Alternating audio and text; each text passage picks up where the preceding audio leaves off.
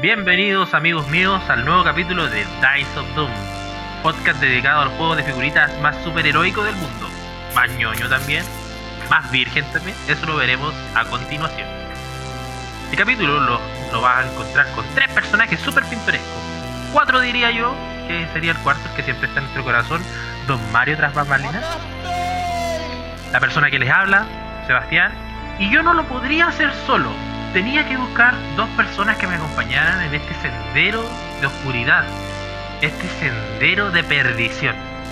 La, primer- la primera persona, al igual que Dorothy en el Mago de Oz, es una persona que no tiene corazón, es un acompañante que es un poco, no podríamos decir miedoso, pero sí le tiene miedo a las nuevas aventuras. Con ustedes, el mismísimo Simón. Le ¿Cómo de la estás, weá Simón? de cuento de nuevo, pues, weón. ¿Qué andas ¿Por qué? haciendo comparaciones con Dorothy, weón? Buenas a todos, chiquillos. Yo soy Dorothy. Yo Un soy saludo, un Dorothy. saludo a todos, un saludo a todos. Pero era el león el que le faltaba. Mentira, al de metal le falta el corazón. ¡Eres un grandísimo estúpido! tuvimos que llenar el espacio con Simón porque no había nadie más que quisiera compartir con nosotros. Yo creo que nadie los quiere. Quizás, quizás, quizás si ponen música, por unos bichos, unos bichos encima de- mío, weón. Hacen pero riquísimo. pasados- en los podcasts pasados un, un cierto facho por ahí se metió y empezó a hablar weá. Sobre todo sobre matamalas. Ese hombre, un poco, un poco tenebroso, un poco burócrata, hace presencia también en este podcast con su irreverencia, su, su vocablo un poco extraño y su pensamiento un poco derecho, por decirlo así. Con ustedes, el mismísimo Ricardo. Amigo Sebastián, amigo Simón, encantado de saludarlos nuevamente en este programa, mi programa, donde yo soy la estrella. Es madre. Amigos. Este es como Guaripolo en 31 minutos. Amigos. Amigos. Si retomamos el capítulo anterior, porque yo hago capítulos donde cuento cosas de mi vida, esto es quiero, quiero amigos míos que lo vayan coleccionando, esto es como esto es como ver House of Cards, una historia potente. Son como láminas. Láminas de un. Tal cual. Arcana Bueno. Como bien recordarán quienes nos escucharon, dije algunos comentarios un tanto desagradables sobre una persona, más desagradable aún de la televisión chilena. Sí, señor, y te hablo a ti, señor Matamala. Bueno, a raíz de eso, tengo un conflicto legal investigado por la Fiscalía de Alta Complejidad y a raíz de eso tengo, imagínense ustedes, la justicia de este país, tengo audiencia el día 16 de octubre, el próximo. Pero. Ricardo, weón, solo te metiste en ese cacho. Es un cacho necesario, amigo mío. ¿Sí? ¿Y alguien lo va a acompañar? Mata mala. La justicia será la encargada y se hará cargo de los actos terroristas que has cometido en este país. Para hablar weá, está el Simón, está el Seba, está el Mario, están los doctores del Clicks, están los hueones de Quinta Región hablando weá. Para hablar en contra de los poderosos, soy yo, estoy yo. Oye, pero, pero Ricardo, ¿quién te apoya a ti? ¿Quién ¿A chucha te apoya a ti? Sí. Por supuesto. te va a apoyar. Capitalismo revolucionario. Conche su madre, no, yo renuncio. Permiso, Con esa cabrón, llena voy. iglesia, weón. Weón, estoy amigos míos de Capitalismo Revolucionario y probablemente todos quienes escuchan este podcast. El día de mi audiencia, el 16 de octubre, los espero a las 10 de la mañana en el Centro de Justicia para hacerlo cagar. Y una oración antes, una oración. Por supuesto, viva Chile, viva Arturo Prat, viva la Iglesia Católica. Oh. Ya, después de esta eh, deshonrosa presentación de Ricardo, pasamos a lo que vamos a ver en esta semana. Tenemos, como siempre, ya es costumbre de nosotros tener nuestras cápsulas de la semana. ¿Qué cosa pasó? Cositas chiquitas, cositas buenas, cositas malas, algo muy bueno para el mundo de la televisión, algo muy malo para el mundo del cine. Eso lo vamos a ver más adelante. Después tenemos nuestro tema de la semana que va a ser de, de qué vamos a hablar, un poco más del juego, cómo mejorar la experiencia del juego de Heroclix. Unos amigos gringos nos mostraron unas nuevas estrategias que se están acercando al juego beta, en el cual no solamente va a ser necesario tirar dados, no vamos a dejar nuestro juego al azar, sino que va a ser un juego un poco más equitativo, no sé, porque la plata va, va a estar en mesa. Y por último, al igual que en los otros capítulos, vamos a analizar una edición, una edición casi nueva, nueva para Chile porque todavía no llega lamentablemente, y lamentablemente no sabemos si va a llegar, que sería Absolute Carnage. Así que eh, quédense con nosotros porque vamos a partir con las cápsulas de la semana.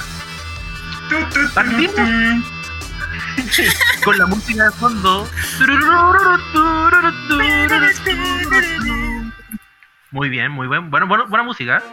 Eh, nos llegó una bomba. Primero vamos a partir con las noticias de la semana enfocadas en el juego Heroclix, propiamente tal, porque de eso se trata este podcast. No solamente de superhéroes y de entretención, no solo de cultura pop, no solo de Ricardo con su capitalismo revolucionario o su vanguardia, no sé cómo se hacen llamar ellos, sino que también tenemos mucho del juego de Heroclix y tuvimos unas noticias un poquito fuertes, un poquito decepcionantes al inicio de la semana, traídos de la mano de nuestros amigos de Heroclix México ellos empezaron a subir una ola de memes en los cuales decían que Heroclix iba a llegar a su fin. ¿Posible fin? ¿Será este el fin del hombre araña? Yo me Analicemos. pregunto, ¿cómo empezó esa weá? ¿Cómo empezó esta weá? Yo sé por qué empezó esta wea. Dale, Yo lo ya. sé. A ver, uy, tira la copucha, Simón. Lo ¿Qué que pasa? pasa es que Heroclix tenía. O sea, Whisky tenía su página oficial, subía todas las weas de Heroclix. Y de un día para otro Ya. bajaron todas las weas que iban a sacar este año. ¿Por qué? No diga tanto weá, porque acá lo escuchan los peruanos, los argentinos, los mexicanos. No entiende qué es lo que es weá. Weá es una palabra transversal en Chile. Diga cosas, diga memes, productos digitales. Chupa el pico, weón, digo weón. Ya, Ya. Diga, por favor. ya. La cosa es que eh, mis amigos de, de capitalismo revolucionario, no, la cosa es que eh, la gente de Whisky había subido esta, esta, estas nuevas ediciones a, a su página y de un día para otro la sacaron. ¿Por qué? Porque obviamente no estaban vendiendo como vendían antes por el tema de la pandemia. Entonces Sí. la gente dijo como, ¿sabéis qué? No hay nuevo set. Entonces, Yo, di- yo discrepo, yo discrepo al tiro porque he gastado más que nunca, conchetumare. Es que esa wea Hemos tuya, weón, que cuando estamos weón. jugando de verdad. La cagó, bueno, no sé por qué hacen esa wea, pero bueno, será. Entiendo, Ricardo. La cosa es que bajaron los sets, después los subieron de nuevo como para el próximo año. Entonces, dentro de ese transcurso, como que dijeron como, uy, entonces no van a haber set nuevo, esta wea murió. Eso. Exacto. ¿Qué pasó? Entonces tuvimos este bombardeo de noticias eh, en el que hubieron puros supuestos. Todo se firmó en el aire. Puro humo, como dice Danilo.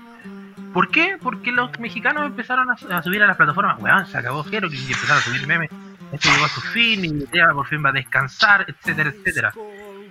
Pero ¿qué pasa? Que eh, Whisky o Heroclix, porque no sabemos si fue Whisky Neca, porque acuérdense que es Whisky Neca, eh, quiso callarnos la boca de alguna forma y nos bombardeó con información. Pero bombardeo, yo digo que pocas veces he visto tantas, pero tanta información de ediciones nuevas. ¿Cómo sí, weón, la cagó. Estaba hasta la Mujer Maravilla con la armadura sagrada de Sagitario. Claro, nos mostraron adelantos de las próximas ediciones que vienen el próximo año. Bueno, eh, nosotros, nosotros mismos tuvimos la incertidumbre de qué ediciones podrían venir. Nos mostraron el adelanto de la, de la edición que viene ahora después de Absolute Carnage, que vendría siendo House of X. Nos mostraron figuras, nos mostraron, no mostraron diales, pero mostraron los, los nuevos avances que van a tener las figuras. Va a haber un cambio en el tamaño de la figura, el, coloreo de la figura y va a tener un cambio en lo que es las poses. Ricardo?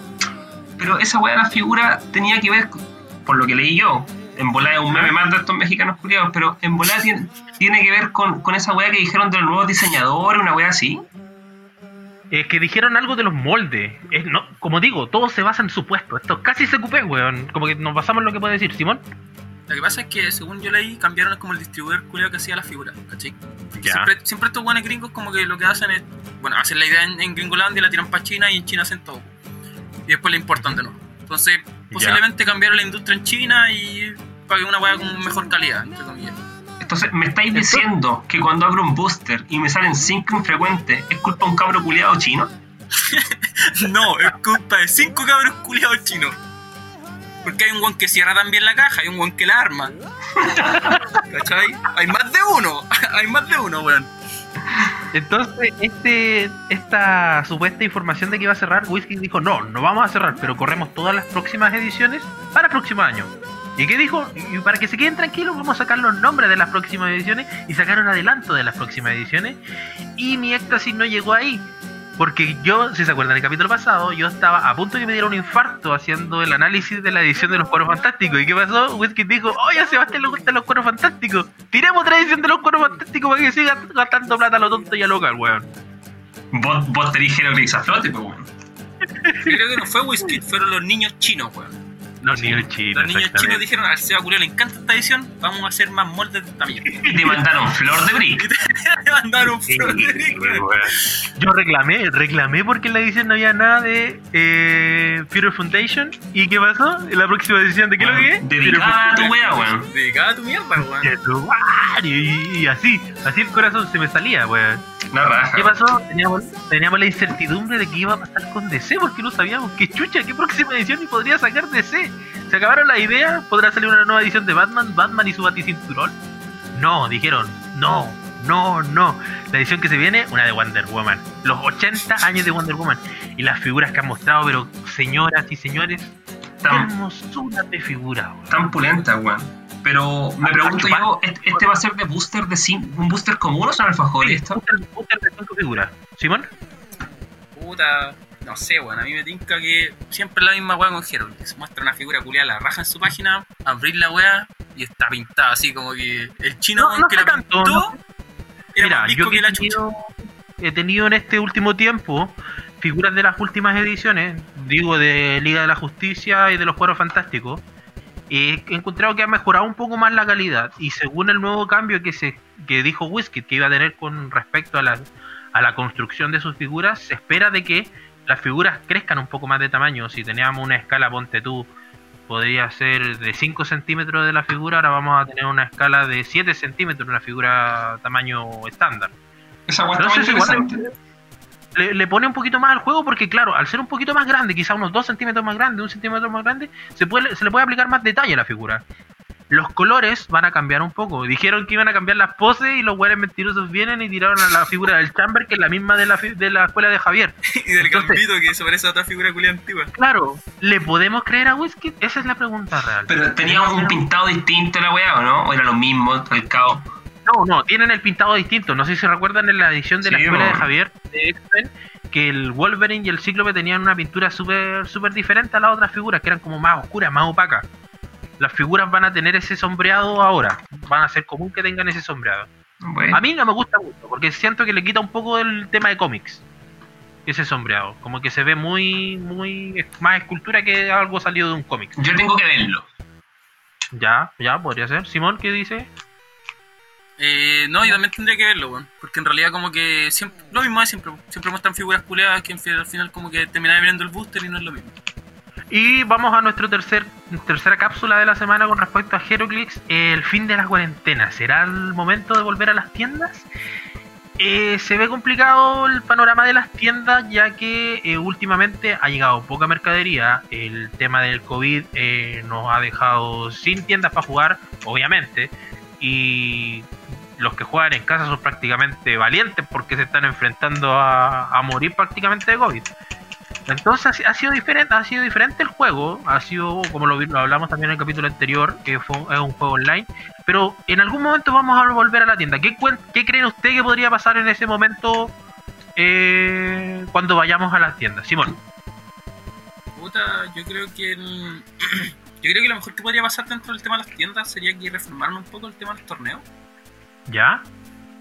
Porque, puta, al final como que, antes, bueno, antes de la pandemia como que todos estaban un poquito aburridos de cómo se están dando los torneos, etcétera Entonces yo creo que esa weá podría como darle un poco más de dinamismo a la gente que se puede haber metido dentro del Heroclix dentro de la pandemia. Que en volada es Ya. harta o en volada es poca, no sé, tendríamos que... Tenemos como que ver. Bien. ¿Ricardo? Puta, volcando un poco lo que dice el Simón, eh, no me cabe duda de que poca gente se colgó el juego. Si, o sea, si se cuelgan pocos cuando estamos yendo a las tiendas, no yendo menos aún. pues, bueno. Pero aún así, Claro. en lo que le encuentro razón es en que, claro, hay, tiene que haber una acción refundacional respecto a cómo se plantea el juego en las tiendas.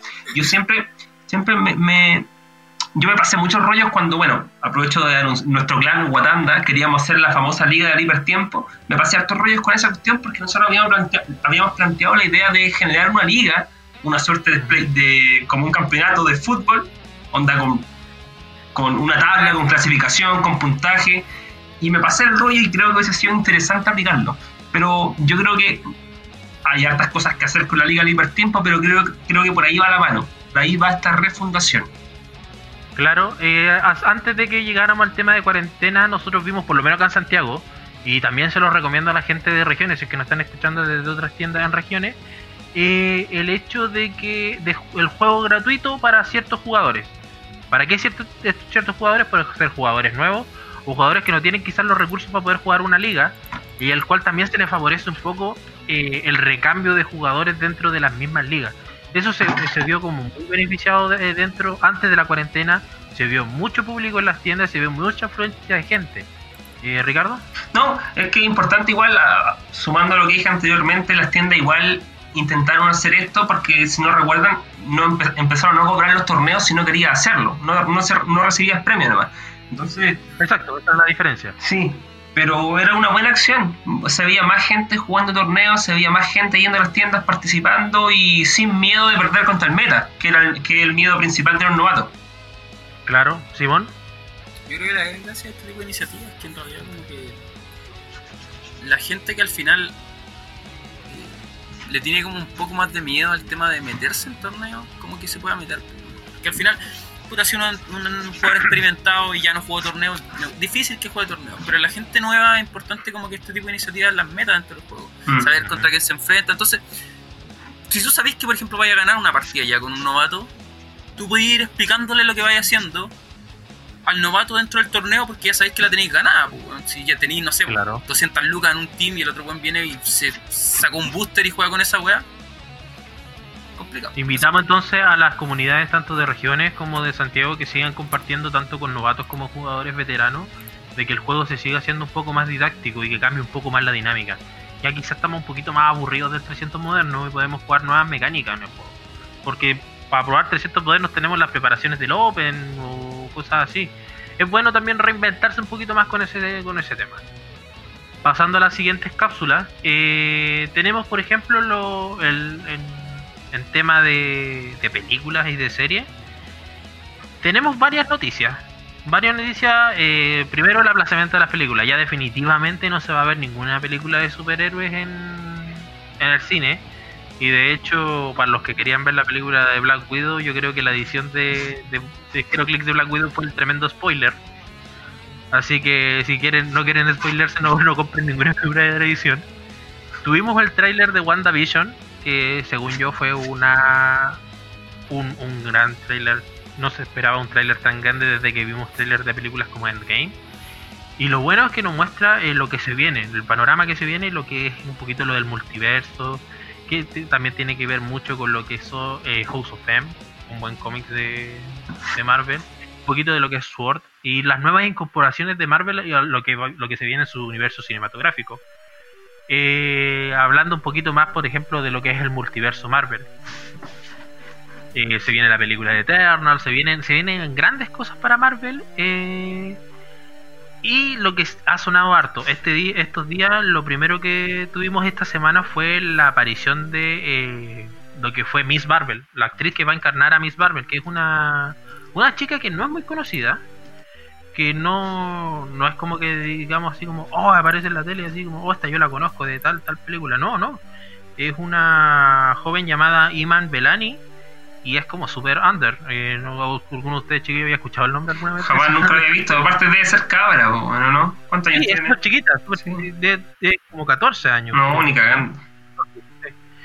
Entonces, y, y está pintada para el papel, porque es una chica con rasgo árabe, como lo es Miss Marvel Kamala Khan.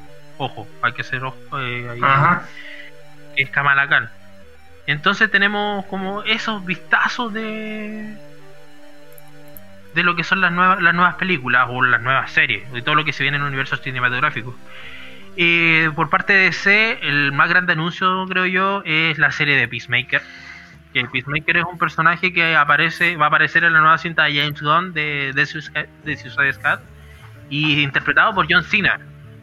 Eh, si alguno no conoce a Peacemaker, es como una especie de. No sé si conocen a Juez Dredd. Es un personaje que trata de, de buscar. Es como casi un, pun- un Punisher de. Sí, pero es un. Es un Punisher tiene. Bueno, con la cantidad de reinicios que tiene el universo ese, claro, podría ser un Punisher porque es choro. Es cototo, el weón anda y pega sin piedad, pero este weón. Según el, inicio que recuerdo yo, este loco tenía una suerte de tranca porque su papá descubrió que su papá era nazi y el loco siente como que se le mete el espíritu nazi del papá y empieza a pegarle bueno, es una historia bien... No hay mucho que contar con la historia, ¿cachai? Simón quiere hacer una corte acerca de ¿De hablar dónde que salió este mono, weón? O sea, es que nunca lo había escuchado, weón, por eso pregunto. No lo puedes ver, po, amigo, no lo puedes ver. Peacemaker era un personaje de DC Comics, de hecho es como de, de- creo que la creación de Peacemaker fue a principios de los 80, dentro de la época más oscura de DC. Pero apareció como, como amigo de alguien o el weón tiene su propio cómic. No, no, un superhéroe, un superhéroe que apareció así como, hola, soy un superhéroe, soy Peacemaker. ¿Y cuál es su No, habilidad? ¿Qué hace, weón? Un weón que le saca la chucha al mundo. Me parece un Punisher. Y luego tiene como una enfermedad mental que pega a los weones. Como que no hay mucho más que decir. Y Cena, po. Es John Cena. Y, Ya, bueno, bueno. Yo- Yo, sí no me, me cae bien como actor. Siento que la Y la, la lucha o- libre. Lo hace pésimo, La otra weón. noticia- John Cena, el, John Cena al principio, el fin de la, de la lucha libre, weón. A cagar, claro, weón. Pero le gustan los gringos porque es milico, ya dale. Sí, sí. Tenemos entonces lo que es Flashpoint. Ya tenemos la confirmación de que va a aparecer eh, un Batman, dos Batman. ¿Cuántos Batman van a aparecer? ¿Cuántos Nada. creen ustedes, Ricardo? Puta, eh, ya está confirmado Ben Affleck, está confirmado Michael Keaton. Dicen por ahí que incluso va a aparecer el Christian Bale. Podría aparecer el. El que hace la Batman. ¿Cómo se llama este, este cabrón? George Clooney, No, no, no, no, no, el otro. Van Kilmer. Ese. Exacto. Van Kilmer. O sea, hay un universo, Oye, por- un, un universo grandísimo que quieren armar en DC. Me, me encanta la idea de que metan tanta weá, weón. Me encanta. La película no debería ser Flashpoint, pues one debería ser Batman Point. La Batman cagó. Point. No, pero también, supuestamente, también van a aparecer personajes de la, del universo de series del Warner de, de DC. Claro, también había escuchado Ah, lo mismo. ya, entonces Sí. quieren mezclar toda la weá como Sí. hacer su propia MCU. quieren crear un multiverso, ¿cachai? Ya, ya, ya, dale. De hecho, de hecho ya tienen definidas cuáles son las tierras en, en las series, en las películas. Incluso la, la película de Green Lantern, el, el fracaso de la película de Green Lantern también tiene una Ah, tierra claro. asignada. Sí, hay de todo. Había, Dejaron más botada que la chucha, podría aparecer, podría aparecer o Ryan Reynolds como Green Lantern o quizás como Hal Jordan a modo de cameo o podría aparecer hasta Taika Waititi como a modo de cameo. Ah, claro, Pero porque también sale ese compadre. Sí, hay que verlo, hay que verlo. Eh, entonces empezamos con esta suerte de la pelea del multiverso. Eso, así le vamos a poner esta, este, esta nueva etapa en, en los universos cinematográficos. ¿Quién saca primero el multiverso y quién mete más monos como para el fan, Sí, fan sí. service? Puta, yo creo que en, en esa carrera va a ganar Marvel porque tiene un desarrollo mucho más grande de sus personajes. DC, el problema con DC quizás es que está dando por hecho que todos conocemos la wea. Todo el mundo conoce Claro. los personajes que tiene, ¿cachai? Y bueno, lo bueno sí es que se están colgando el recuerdo de las exitosas películas antiguas, ¿cachai? Eso- La nostalgia vende mucho y DC lo, lo tiene claro. Puta, eh, Marvel weón, tiene como una ventaja culia gigante frente a, frente a ese. Pero igual, igual yo creo que DC tiene, tiene como que. Bueno, lo que más ha pegado como de ese últimamente ha sido las series, pues. Entonces, se puede a, a- agarrar algún sentido, pero. Claro, pero sería más la lógico- weón. Sería más lógico un multiverso por parte de DC más que por Marvel, porque por Marvel, si nos damos cuenta, es todo lineal. Todos los personajes se sí. con todo. En cambio, DC no, pues DC tiene como picoteos de weas buenas. Como que una serie de, de las 50 de DC que tira es buena. Hay Sí. como tal película de Batman que es buena. De la trilogía de Nolan, la segunda es la buena, las otras dos son una mierda. Ah, Entonces, como yo que- discrepo, yo discrepo. No, yo creo que todas las de Nolan No. son un asco. Pero a mí me importa. gusta, me gusta Batman Inicia. La otra dos no me gusta. No. Corta hermosa Batman Inicia. Ento- Entonces, puta, a mí me encanta porque tú la película de Batman de George Clooney, que es uno de mis placeres descone- desconéctate, culiao. La cago. ¿Por qué me gusta ¿Qué la película de la cabeza? es como bien caricaturesca. De hecho, es como bien parecido a lo que podría ser un Batman de, no sé, una combinación entre el Batman de la Liga de la Justicia, de la serie animada, y el Batman de Batas. Entonces, como bien caricaturesco, como bien simpático. Puta, yo de niño disfrutaba con esa película, weón. ¿Para qué decirte cuando estaba enamorado de la Poison Ivy, interpretado por la Ah, además. Black Mamba? Uma Thurman, Te vendieron todos los, los juguetes que le querían vender. Sí, weón, te la guata. Y hablando de amores, amores pasajeros, amores que llegan y amores que se van, eh, tenemos el fin, terminando un poco lo de superhéroe, un poquito más de cultura pop. Tenemos el fin de un suplicio para la televisión, televisión mundial. Se acaban por fin las Kardashian. Bueno, no digo por fin porque. por favor, te pido la palabra acá. Eh, eh, acá tenemos un hombre que se siente tocado, un hombre de derecha que ama a las Kardashian. Porque recuerden que Kim Kardashian apoyaba a Donald Trump, entonces, como que Eso no es correcto. Eso no es correcto. ¿Correcto? No es correcto. ¿Cómo, cómo una persona de, tan- de estratos sociales tan bajos weón, puede apoyar a Donald Trump? En, en la temporada 18 de las Kardashian, Kim se reúne efectivamente con el presidente Donald Trump para discutir sobre el indulto presidencial a una persona que estaba condenada en la cárcel. Es Kanye West, Kanye West efectivamente apoyaba a Donald Trump, no así Kim.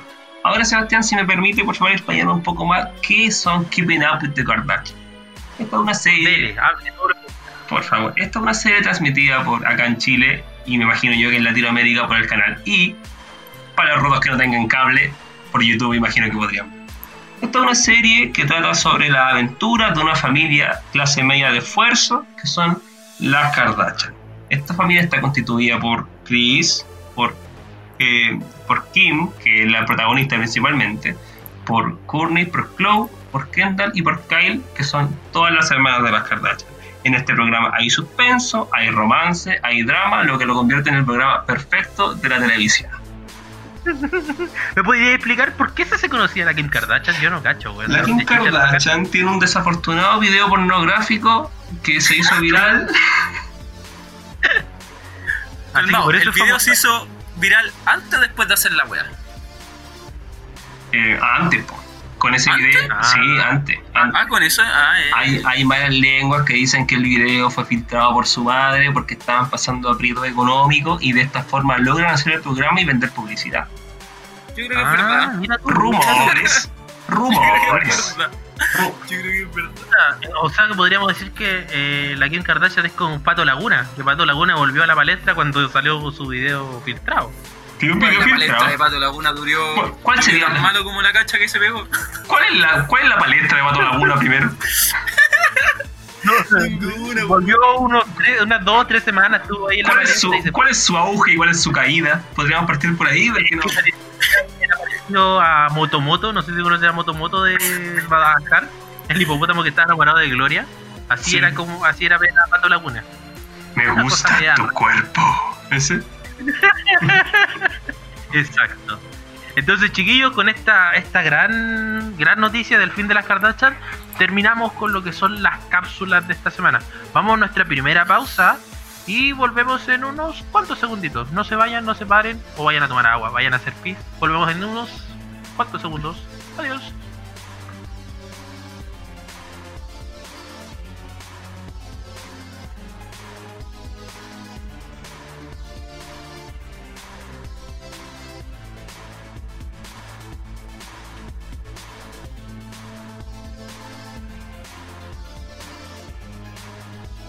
Chicos, volvimos de la pausa, ya vaciamos nuestras vejigas, estamos completos y felices para hablarles un poquito de lo que pasa hoy en día con el juego. El tema de la semana, eh, nombrado Mejorar la experiencia de juego de Heroclix, eh, nace a raíz de un artículo publicado por una página gringa. Más, para ser más preciso y para citarla aquí en vivo, la página es llamada eh, Clickhole, creo que es. Sí, clickhole.com.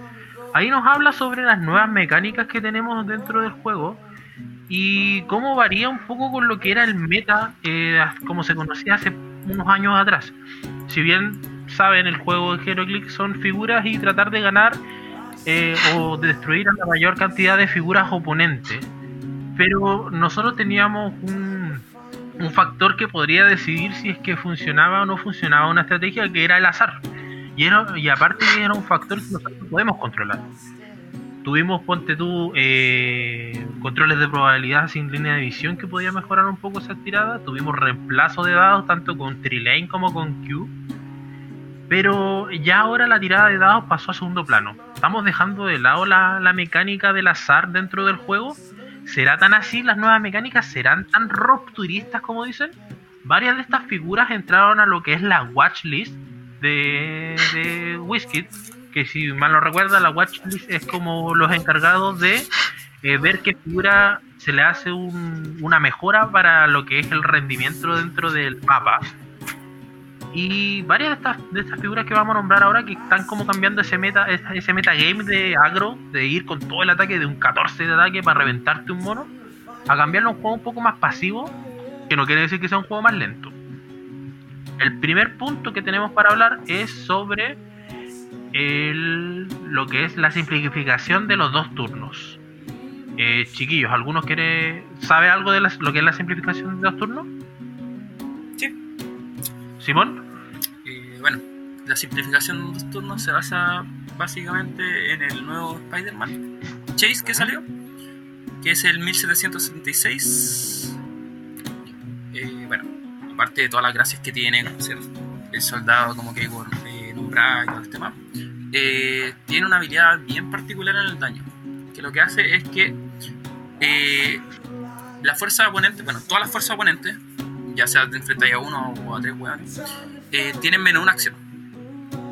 ¿Cuál es la gracia de esto? Que hay equipos que están haciendo con dos. ¿Por qué?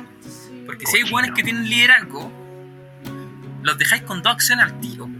¿Cachai? Claro. Porque es menos uno, menos uno, mínimo dos.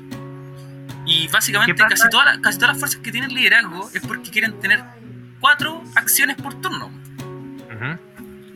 Exacto. ¿Qué pasa con esta con esta mecánica de los Spider-Man 1776?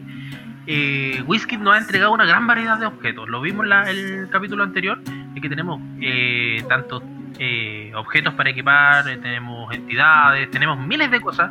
Y el primer turno generalmente se decide por la cantidad de cosas que puedes equipar o lo más rápido que te puedes, que puedes equipar a tu equipo. Y con este Spider-Man 1776, pero como que lo, lo, lo cortas de una.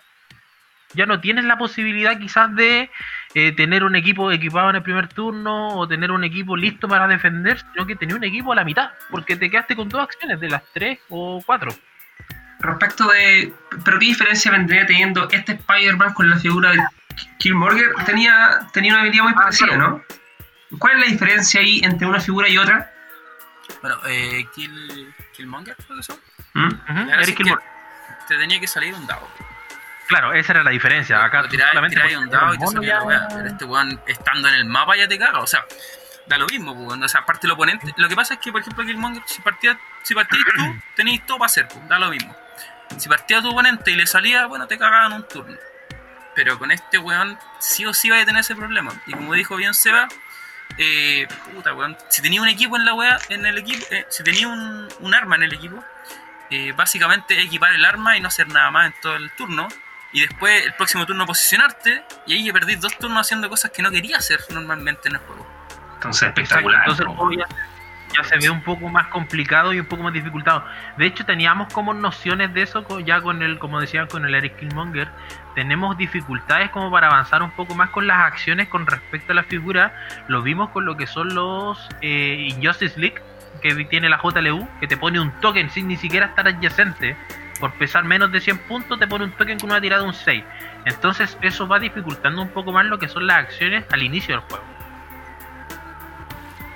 Y es un poco gracioso porque Whisky hace poco mandó un comunicado diciendo, bueno, no hace poco, creo que el año pasado mandó un comunicado diciendo así como, no, vamos a limitar las acciones de los jugadores porque creemos que es algo que, que puede imposibilitar como el rendimiento normal del juego. Y ahora sacan esta weá, es como una... La- pal- la- para la risa la weá. La wea, weón, porque tenéis la Injustice League, tenéis la habilidad. Oye, la habilidad de Spider-Man es estúpida, pues, bueno, o sea, te, te, estúpida, puede sí. cagar el juego, ¿cachai? Literalmente te caga un equipo entero. Si Tal es cual. que... Entonces está, está, está bien interesante. Pasamos al segundo punto que es eh, hacer del posicionamiento una habilidad menos significativa. Eh, muy conocido dentro del juego en sí que la significancia del posicionamiento. Muchas partidas se han definido por el posicionamiento de los personajes. Personajes que quedan entregados totalmente a que venga un oponente y te lo destroce con dos o tres ataques. Personajes que están puestos ahí a modo de, de trampa como lo hice yo con mi Jean Grey mucho tiempo. Eh, y personajes que eh, simplemente con un telequinesis o con un carry podían hacer muchas cosas. Eh, se vieron personajes eh, vehículos que carreaban un equipo completo y te lo dejaban al lado, como fue el tiempo cuando estaba el, Overdrive. el overdrive con los shredder. Entonces me iba con el overdrive, me llevaba todos los shredder y los shredder empezaban a hacer sizes y empezaban a pegar daño penetrante a tonta y a loca. Entonces vemos que el posicionamiento es algo súper importante dentro del juego. Pero ahora pa- aparecieron dos figuras que influyen mucho en lo que es el posicionamiento de estos personajes. Ya sea por telequinesis, ya sea por knockback, ya sea por carry, ya sea por... Hasta por Colossal Revelations, que eso también son plays. Si no recuerdan bien con la, con los- la terminología de, de Heroclix. Y estos dos personajes serían Valeria Von Doom, que la analizamos la el podcast pasado. Y la nueva figura que también vamos a ver el día de hoy, que sería Venom Groot. Eh, otra cosa que se olvidó mencionar es que también si carreáis un personaje y lo colocáis adyacente o en el- línea de, de esto, también es un place. Claro, el Mm. carreo es place, el, carreo es carreo, place, el knockback, o sea, el carry, digámoslo como claro, es la sigla en inglés, el car- carry, Ujú. Colossal Revelation, Entonces, knockback, esos son plays. o sea, por ejemplo, un Groot te caga 9 espacios. ¿Cachai? 9 Ujú. por 9. Y, y la, la llamada desde la satline también es place. También es place, también es También. place. Mira, Sideline activo, perfecto. O sea, por ejemplo, un Calling Help también es place. Por supuesto. también es place. ¿Cachai? Entonces, figuras vienen a dificultar mucho lo que es el posicionamiento y la importancia que tiene este. Entonces, ya ahora nos vamos a ver a, nuestros, a nuestras figuras tan seguido, ponte tú, ya nos vamos a ver quizás mucho a, a Mr. Oz. Porque su telequinesis eh, quizás pueda dificultar un poco lo que es el uso de estas figuras. O sea, va a favorecer el uso el uso de estas figuras como es la Valeria Mondom o el Venom Groot. Quizás ya no vamos a ver tantas Colossal Retaliation porque al hacerse un daño penetrante se va la Colossal. Entonces es bien importante el avance en lo que es el posicionamiento como una habilidad menos significativa. Vamos con la- el tercer punto, que es retirar las tiras, sacar un poquito una, una mecánica que, que es bien conocida dentro del juego, que como lo dije es el azar. Entonces vamos a sacar la realidad de dados fuera de la ecuación para que esto funcione. ¿A qué me refiero? Vamos a empezar a hacer daño con figuras sin ni siquiera tener que tirar dados. Eh, como bien nombré a dos figuras bien importantes, que es la Valeria Bondom y el Venom Groot. Pero hay otras figuras que solamente por pasar adyacente o por pasar por encima y te hacen uno de daño penetrante. Como lo es por ejemplo la Capitana Marvel y el, la, la antorcha humana del el, la starter de los Juegos Fantásticos. También está el Tricenty. eh, Claro, ¿verdad? adyacente un, un bloqueado.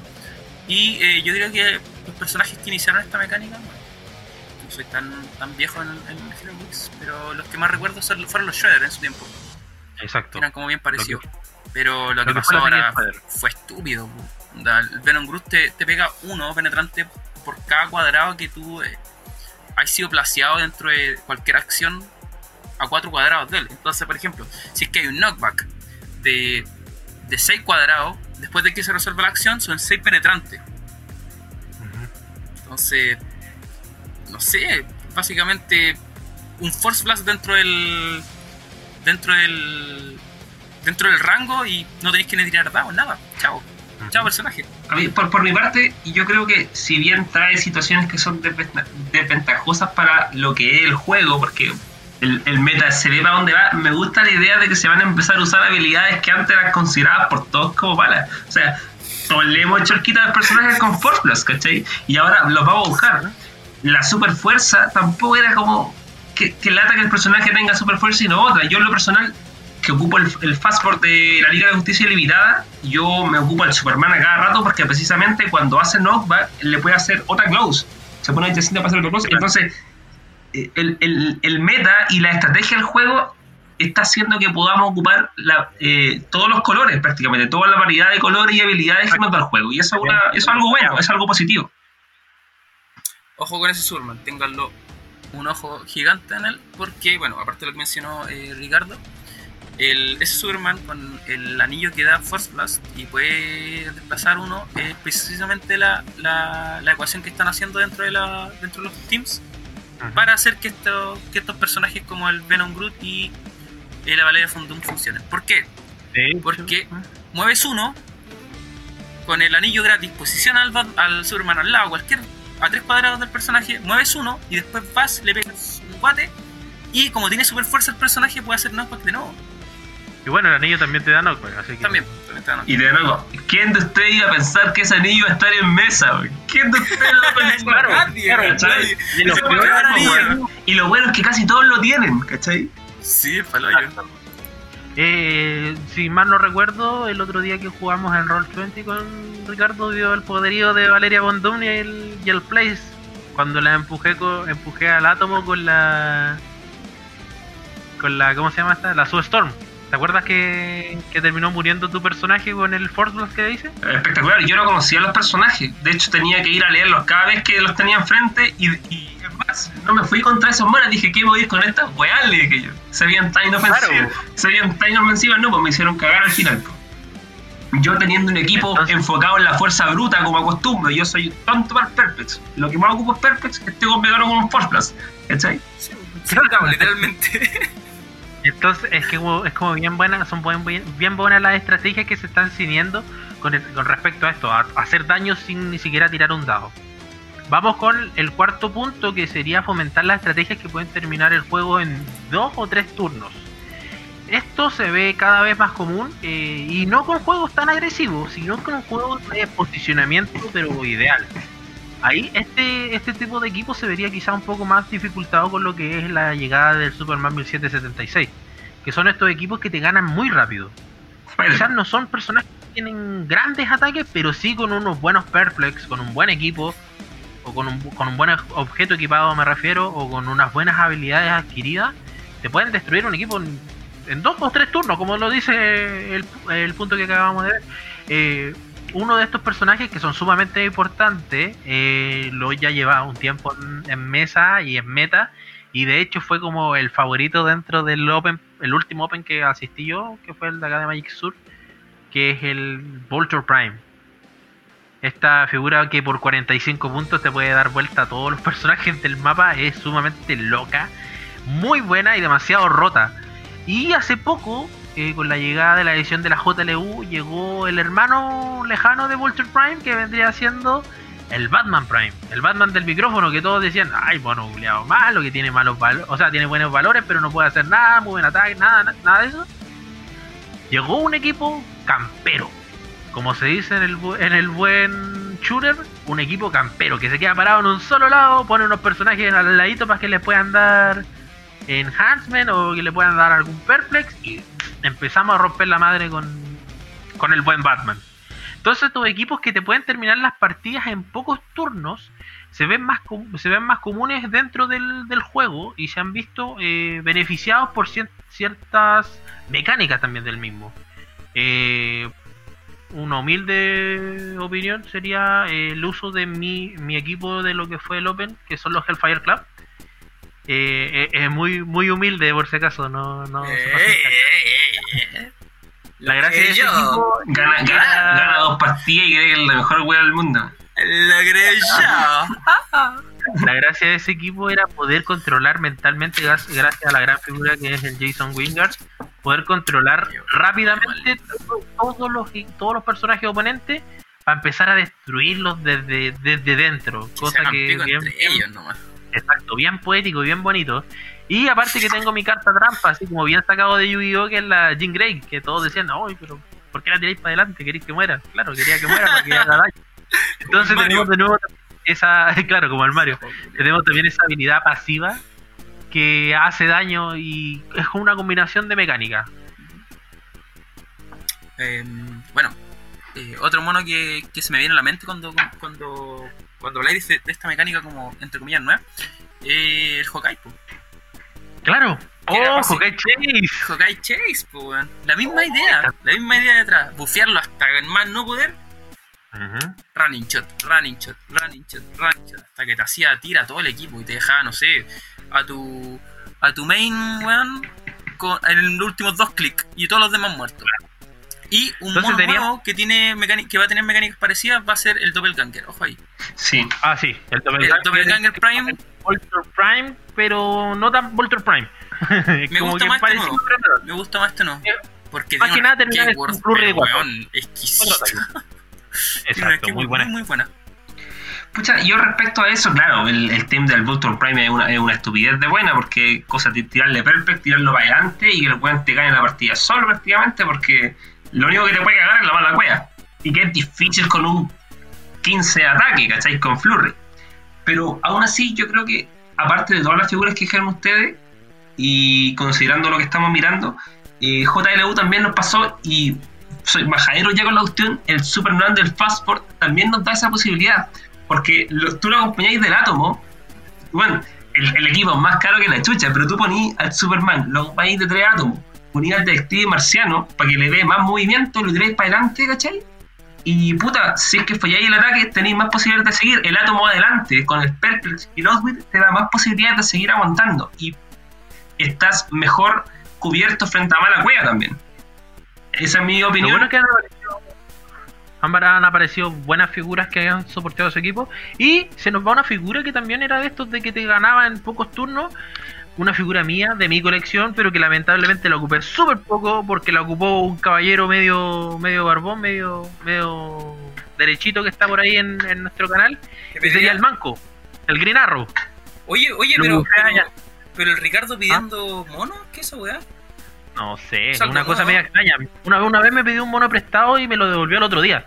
Y yo la dije, dura, "Mate, plata, la dura, en agua. Son habladores los ¿Qué Eh, Este personaje de- del Green Arrow de Ellsworth, la Chase, eh, la gracia que tenía que no te permitía ocupar defensa. Entonces que venía, te, te- pegaba un tunazo, pero te dejaba el mono dado vuelta. Y lo mismo pasa, ponte tú con el, el dios emperador Doom, que en algún momento te puede atacar y te va a dar vuelta al vial y ahí quedaste. Entonces tenemos muchas de estas estrategias, quizás eh, algunas figuras golden y algunas figuras modern, en que te pueden ganar eh, rápidamente y en muy pocos turnos.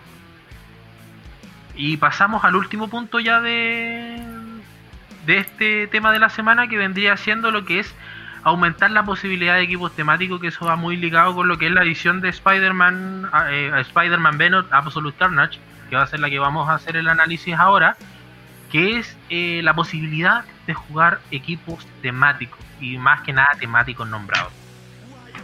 Eh, varias figuras, eh, muchas veces vimos equipos que se armaban en base a eh, eh, temáticos genéricos, pero perdiendo la posibilidad de tener ese control de probabilidad temático que te puede salvar mucho. Muy pocos se arriesgaron a, a jugar equipos temáticos nombrados en competitivo.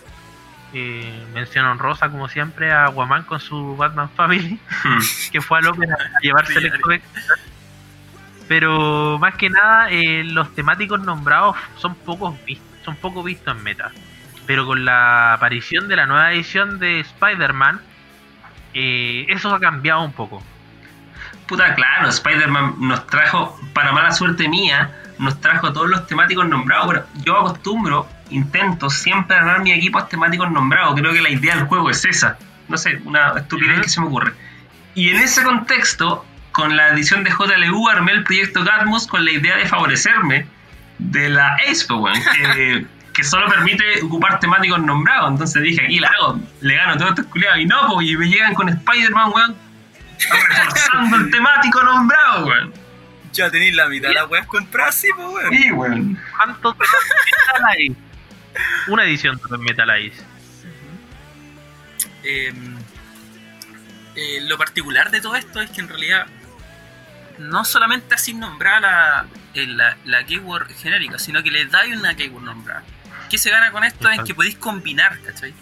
Entonces, esa weá es súper importante. Porque hay monos que tienen pésimas keywords y no se pueden combinar con ni una weá. Y tú siempre has dicho como, puta, con este mono esta weá vería en la raja.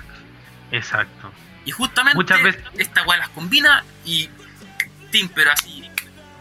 Muchos de nosotros nos pegamos cabezazo en el momento en que salió Onslaught y solamente tenía dos keywords asquerosas, que es Monster, o sea, que es dos keywords asquerosas genéricas, que sería Monster y Armor. Todos decían, ya, este mono va pintado para los Monsters. Lo- la mayoría de los, de los Monsters colosales Monsters se fueron a Golden Sí. y ahí quedó el equipo Monster de Onslaught, pues, que votado. Hasta que llegó el buen Capitán Venom en Tierra X para rescatarlo. ¿Cierto? Algo parecido eh, es la mecánica esto de hacer temáticos nombrados a personajes, a personajes que son de con keyword genérica, eh, dándote la posibilidad de jugar eh, controles de probabilidad y lo que es más bonito, eh, jugar con hart- harta variedad de monos. Entonces podéis combinar ahora personajes que quizás no entraban en un temático y ahora pueden entrar en un temático perfectamente combinados con otros personajes. También una cosa importante de tener un temático genérico es ganar el mapa. Exacto. Que en ciertos, ciertas situaciones, por ejemplo en el temático Monster, era súper importante tener como hartos bloqueados para que, el, para que las ballenas hicieran el quake. Entonces, si tú ganáis el mapa y colocáis el mapa, cuidado, pero que tuviera puras paredes. Tenemos también, tuvimos unos adelantos de estos posibles temas, de estas transformaciones a temáticos. Primero lo tuvimos ahora en moderno. No, saben que no hablamos mucho de Golden porque nosotros somos nuevos en este juego. Pero más que nada ahora en moderno tuvimos, por ejemplo, lo que fue la llegada del Steve Rogers. Steve Rogers convirtió un personaje tuyo de un personaje estándar, valga la redundancia, personaje estándar tuyo de menos de 50 puntos le podía otorgar una keyword que fuera Avengers o Shield, lo que podía ser muy conveniente para equipos de esos que ganan en pocos turnos, convertir por ejemplo a Vulture Prime en un personaje de en un, en un Avengers. Y tienes un temático nombrado. Ahí es ahí la patada. También te- claro, también tuvimos en JLU la llegada de Mongul, Que la gracia de ese personaje era convertir dos personajes de, de keyword genérica, que son los Brutos y los Warrior. Bruto y Warrior los convertía en una sola tema, en un solo temático nombrado. La gracia de eso es que podíais combinar dos keywords en una sola y se contaba como que fuera temático nombrado. Entonces, por ejemplo, yo que lo ocupo, eh, lo ocupaba con los eh, Friends of Humanity de la edición de X-Men, entonces podía comprar control de probabilidad con un mono que te pesa 5 puntos. Era estúpido eso. Sí, esa es bu- muy buena idea. Estúpido. Entonces, eh, se le está dando más cabida al temático nombrado. Hemos visto equipos nom- temáticos nombrados también en meta. Eh, entonces, e- este juego está, está cambiando. Está cambiando para bien, está cambiando más mal. Va a depender de la opinión de la persona que está jugando. En mi opinión personal, yo encuentro que el juego está mejorando mucho las mecánicas. Ya no, ya no nos vamos a fijar en esos monos que tienen 15 de ataque estúpidos, sino que ahora estamos viendo mecánicas que son un poco más estratégicas. Puta, a mi parecer, el artículo que, que mencionaste al principio, obviamente hablaba sobre estas nuevas mecánicas como un tema súper irónico. ¿Cachai? Y básicamente como que a Whisky se le habían acabado la idea de cómo hacer como que el juego resurgiera. Y yo de alguna forma, puta, pienso bien similar. En el cuanto... ¿Por qué? ¿Por qué? Porque la mayoría de estos monos fue a Wishlist. Y eso me dice que Whisket no supo cómo hacer las weas que quería hacer. Hmm, Claro. Sí, Entonces, está bien. O las opiniones son diferentes, son varias, va a depender más que nada del jugador. Pero eh, puede que Whisky nos sorprenda con alguna nueva mecánica, ojalá. Bueno, ahora nos dijeron que vienen los sidekits, capitanes y sidekits. ¿sabe cómo Y eso se- va más que nada parecido a lo que es el amigo o el compañero del superhéroe, muy parecido a lo que es Batman y Robin. Y quizás, ¿qué, qué, qué gracia va a tener esa mecánica? ¿Van a compartir alguna habilidad así como las Team Up? ¿Van a compartir algún objeto, alguna habilidad en especial? También ha- hablaban sobre que había una nueva forma de ganar. Y eso me llamó mucho la atención. Con el tema de los sidekicks. No sé qué chucha será, pero parece que hay otra condición de ganar. Que no es solamente matar la fuerza oponente. Ojalá que sea así para darle un poco más de versatilidad al juego. Y que no sea tan directo. Claro, un juego un poquito más variado. Y con estos chiquillos terminamos el tema de la semana, que era estas nuevas mecánicas incluidas en el juego. Chiquillos, algo a punto reflexivo para hablar sobre estas mecánicas. Yo contento de que, de que esté, contento de, de que se estén dando un nuevo aire al juego, contento de que se estén intentando ocupar la mayor cantidad de habilidades en el juego, traer más mono a la mesa, esas que pensaste que nunca iba a ocupar, como el anillo, como el Superman. Bueno, hace rato que no se ve un Superman en mesa. Bacán que estén, weón. Bacán. Yo feliz, fe- feliz y contento por la, también por las nuevas ediciones que han salido. Creo que pinta bien la cosa. Simón. Eh, puta, yo también feliz, weón. Feliz un, un poco porque le están dando nuevas mecánicas al juego. No me gustan, sí. Muchas de ellas no me gustan, pero que le están dando nuevas mecánicas al juego eh, le entregan más versatilidad y eso va siempre es bienvenido. Más que nada que ver un Ultron todo el rato con 14 ataques haciendo pico a tu equipo, weón. O lo que tuvieron Claro. en su tiempo que eran, no sé, pues, puro Mind. O Goblin. King. o Goblin King, la misma wea siempre. Entonces, puta. Yo creo que ese tipo de weas puede darle una mejor opción a jugadores nuevos. También, ojo, ojo, que en la nueva edición también hablaron sobre eh, posibilidad de hacer buenos equipos con figuras comunes. Así que ojo ahí. Sí, importante eso último que dijiste. Ahora, como mencionan, me- lo que no mencionamos respecto a las estrategias para terminar el juego en 2 a 3 turnos, no dijimos nada sobre el Murder Machine. Gun. Es una figura por excelencia para ganar rápido.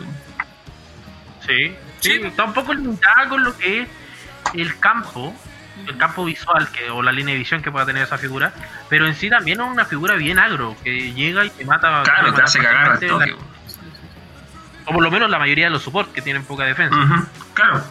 En mi, en mi opinión, eh, voy a dar un cierre a este, a este tema. Eh, creo que el Heroclix es como una puerta giratoria. Hay, hay mecánicas que entran al meta, igual que en todos los juegos. Mecánicas que entran y mecánicas que se van así de fácil como llegaron. Hubo un tiempo que estuvimos con la mecánica de Loma, cuando estuvo Goblin King y Unimind que se jugaban a mayor puntaje. Y hasta que llegó Kovic o el Black Panther del guantelete, que también se jugaba a, mayor puntaje, llegó la, la figura de Kovic y ahí quedaron todos. Tuvimos la mecánica de los objetos, que todo lo más importante del juego eran los objetos, o de las ID cards, y también se fue.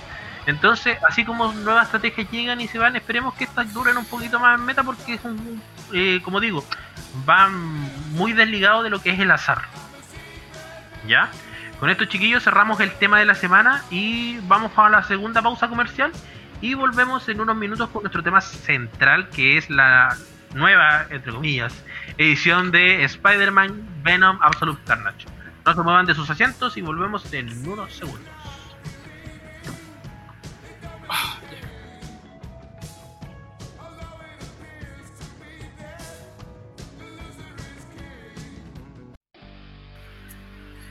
Chicos, ya estamos de vuelta con eh, el tema principal o el tema central de, este podcast que vendría siendo el análisis de la edición nueva Spider-Man Venom Absolute Carnage. Un nombre un poco enredado, un poco compuesto, un, un nombre compuesto eh, por las tres entidades principales que van a estar manejando este, este juego. Un poquito, para hablar un poquito de qué, de qué se trata Absolute Carnage, eh, hace poco tuvimos un, bueno, no hace poco, eh, hace dos, un año, dos años aproximadamente, tuvimos un crossover bien importante dentro del universo Marvel, que lo que fue el Venomverse, en el cual se mostraban eh, os- nuevos huéspedes de lo que es el simbiote de Venom. Y Heroclix no quedó corto con eso, y las la edición de Tierra X, sacó a eh, personajes de ese Venomverso, que como son el Capitán Venom, Ah, sí, What If, What If, pero que los What If eran de, no eran del Venomverse, sino que No, los del What If sí, eran de historias de What If, eh, pero salieron varias figuras interesantes, como lo fue el Spider-Man Venom. Esas weas el pasan cuando Venom- metís la cuchara, vos Simón, te equivocáis. el Venom Spider-Man, eh, tenemos también lo que es el Black Panther Venom, el Iron Man Venom, el... No te volváis a meter en weas que no te incumben, Simón. Dile esa mata mala, weón.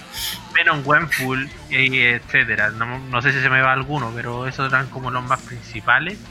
Y Si volví a interrumpir al Seba, te vais del podcast. Este. Y quedamos cortos con figuras de ese Venomverse. Eh, faltaron figuras bien icónicas y de hecho que también aparecieron en esta edición como lo que es la X23 Venom o Wolverine Venom. Pero nos aparecieron unas joyitas, tanto como el Doctor Strange Venom o el Venom Groot, que es muy bonita la figura. eh, la Capitana Marvel Venom y la Gwen Stacy Venom y todos Venom. Y entonces esta edición trae como varias cosas. Trae un poco de lo que es la mitología de Spider-Man que ya la hemos visto mucho en el juego. Mucho. Casi tanto como Batman. Nos trae No sé un si poco de lo que Sí, un poco de lo que son personajes olvidados dentro de del juego. Como son los los Sinis- Sinister Syndicate. Syndicate. Y un poco personajes que son extrañables como lo es Mary Jane. Personajes que son comunes y corrientes como Harry Osborn. O personajes que son muy poderosos como lo que es este Null. Que es el, la entidad del, del simbiote. Entonces, eh, este, estos crossover eh, con la aparición de Null eh, empezó como a crecer un poco más la mitología de los Venom y fue agarrando bastante fuerza. Más que nada, esta edición es un yo lo encuentro más un fanservice, no sé ustedes, pero yo lo encuentro un fanservice porque es como lo que necesitan, lo que necesita el fan. El fan de Marvel le gusta estar metido con los simbiotes, le gusta estar ahí dándole duro a, a Spider-Man, entonces como que tiene harto de ese, de ese fanservice. Eh, vamos a hacer un pequeño análisis. Puta, yo estoy feliz con esta edición, culiada, porque yo eh, jugué mucho cuando chico el juego de Super Nintendo de Spider-Man y Venom Maximum Carnage. Y, y Maximum puta que disfruté ese juego, culiado, weón. Lo disfruté más que la chucha, weón. Yo creo que me, me desvelaba jugando a esa weá, weón. No, que, que eh, bacán la edición, sí, me gustó Caleta, porque Sí. incluye personajes culiados como. Bueno, incluye, incluye harta weas nuevas, quizás no tan nuevas, pero nuevas como para el meta.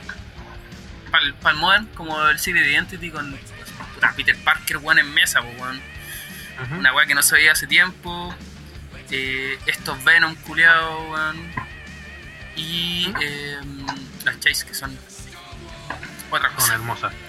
Entonces tenemos esta combinación. Tenemos como tres aristas o cuatro. Veamos que, cómo podemos dividir la edición. Primero tenemos los personajes, por decirlo así, los comunes y corrientes, o los personajes que tienen una identidad secreta. Ahí tenemos eh, en esa clasificación a Mary Jane, tenemos a Flash Thompson, tenemos a Norman Osborn, a Harry Osborn, a Peter Parker y a todo este mundillo, Gwen Stacy, todo este mundillo de personajes que se pueden transformar en un superhéroe.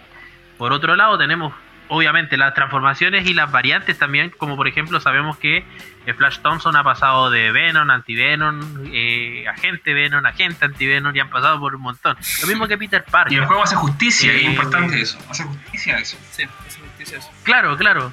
Entonces eh, tenemos como vari- eh, variaciones. Por ejemplo, la Mary Jane, que tenemos al, por primera vez a una Mary Jane con el traje de Iron Man, que eso también es muy, Sí, muy apreciado dentro del juego. Eh, te- tenemos esta, esta mecánica que se ve bien buena por parte de las identidades secretas y los personajes en los cuales se transforman.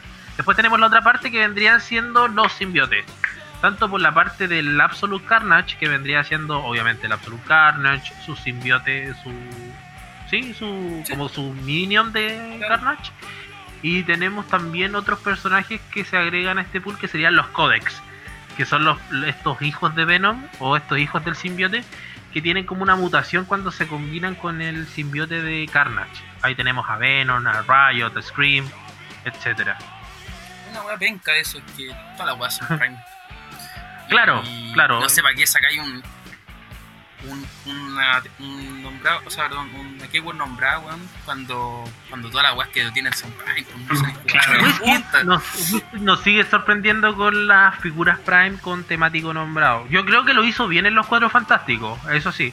Sí. Porque si bien eh, no iba a tener al Black Panther, o sea, al Black Leopard y a la Ghost Rider en el mismo equipo, igual metió al Punisher y al y al otro Silver Surfer que era como para variar un poco más. Pero weón, de nuevo tirar un temático nombrado eh, como figuras Prime, no, por favor, amigos de Whisky, háganlo como lo hicieron en Infinity War. Que en vez de hacer las Prime, las hicieron únicas. Atentos amigos de. Wizkid, atentos al comunicado de Sebastián. Sebastián, Por favor, usted escuche. es el líder de este podcast. Sebastián, usted es lo mejor que hemos tenido en esta cuestión. Yo y Simón somos favor, una no al lado con con- al lado de Simón. somos feos, somos cochinos, somos hediondos, pico chico, todo lo que te weón. Ay, bueno. Este. Gracias por la adulación. Eh, vamos un poquito con lo que es eh, las figuras. Partamos primero con Ricardo. ¿Cuál sería su apreciación o cuál sería su figura común? Sí, Para- yo con respecto a la figura común me quedo. Pero las figuras que voy a escoger son principalmente porque la, van dentro de un team. La mayoría de ellas, no todas. Eh, bueno, en ese contexto, la primera que, que eh, escojo como común eh, vendría siendo el Venom Prime. Que la escojo ¿Ya? precisamente porque la quiero dejar en Starline. Por lo que diré a continuación. Continúe, amigo mío. Ya, bien. Eh, Simón, ¿qué, ¿qué figura habrá elegido usted por casualidad? ¿La tiene...? ¿O Ah, no? sí, sí. Voy yo mejor. No, no, yo voy, ¿Va yo usted voy. yo? Sí, ¿Va sí. usted voy yo? Eh, el Peter Parker, weón, me gustó caleta. Ya, Peter Parker, una buena figura, pesa poquito. 35 eh, puntos con control. eh, autónomo. Esa, es la- Eso. esa es la particularidad de todas las Secret Identity, weón. Eso es lo Autónomo. Esa weá le da como Autónomo. el toque. ¿Por qué? Porque hablamos anteriormente de las dos acciones por turno. Esta base las pasa por la raja. El control Exacto. y la gracia del Secret Identity es que tú no tenés que pagar nada. Ningún puntaje más. Simplemente después de que te matan al mono que llega, 25 puntos más. Y aparte es llamado por el eh, super raro. Que también lo hace como bien versátil el mono, Claro, tenéis dos, dos opciones de, de Spider-Man. Uno que es muy fuerte, muy potente. Y otro que no es tanto, pero sí también te salva mucho. Sí, sí. ¿cierto? Eh, y en ese caso, mi figura común, yo elegí a Mary Jane Watson. Esta, esta figura pesa súper poco, eh, creo que son cuánto, como 15 puntos. 15 puntos. Sí, 15 puntos. 15 puntitos, tiene cambio de forma, tiene sidestep. Y lo importante es eso, el sidestep y que el que sea, y el hecho de que sea una figura autónoma, me permite poder equiparme sin gastar una de mis acciones. Ya saben el temor que tenemos al Spider-Man 1776. Y además, si el resto de mi equipo también se quiere equipar y no tengo personajes para moverme y recuperar esos objetos, puedo poner, puedo darle una power action a la Mary Jane, a la Mary Jane y sacar a los paparazzi, que son estos bystanders que te ayudan también. Son muy un buenos. poquito. Dígame, Simón. Ah, y algo importante, eh, la Mary Jane eh, funciona muy bien con equipo, con un equipo que tenga un mono con Mastermind. Ojo ahí. Ojo ahí, porque el papara- los paparazzi los puedes colocar al lado de cualquier personaje que tenga Mastermind. Ah, claro. Ah, saber. en Darkseid, Ah, muy bien. Con Darcy. por ejemplo en Darkseid, y bueno, los generales a cada rato, cada vez que no hayan. Entonces, Ese maldito Darkseid que todos amamos, pero que es tan difícil encontrar el equipo. es mono, básicamente gratis esa. Claro. weón. Ujú. Fuerte. Vamos con las infrecuentes, Ricardo. No, yo con la infrecuente me quedo con el CO32 Agente Venom. El personaje en sí no tiene, no tiene mucho nada de especial. También, como el Venom que dije anteriormente, lo tendré, lo tendré en Sideline para, para beneficiarme de la habilidad de la- mi figura. Anticipo un poco mi figura super rara que es el, el, el Venom Strange. Pienso, es es súper sencillo. Lo, lo ocuparía, lo bajaría, ocuparía el Range Combat Expert y atacaría. La verdad que no, no lo ocuparía para, para nada más.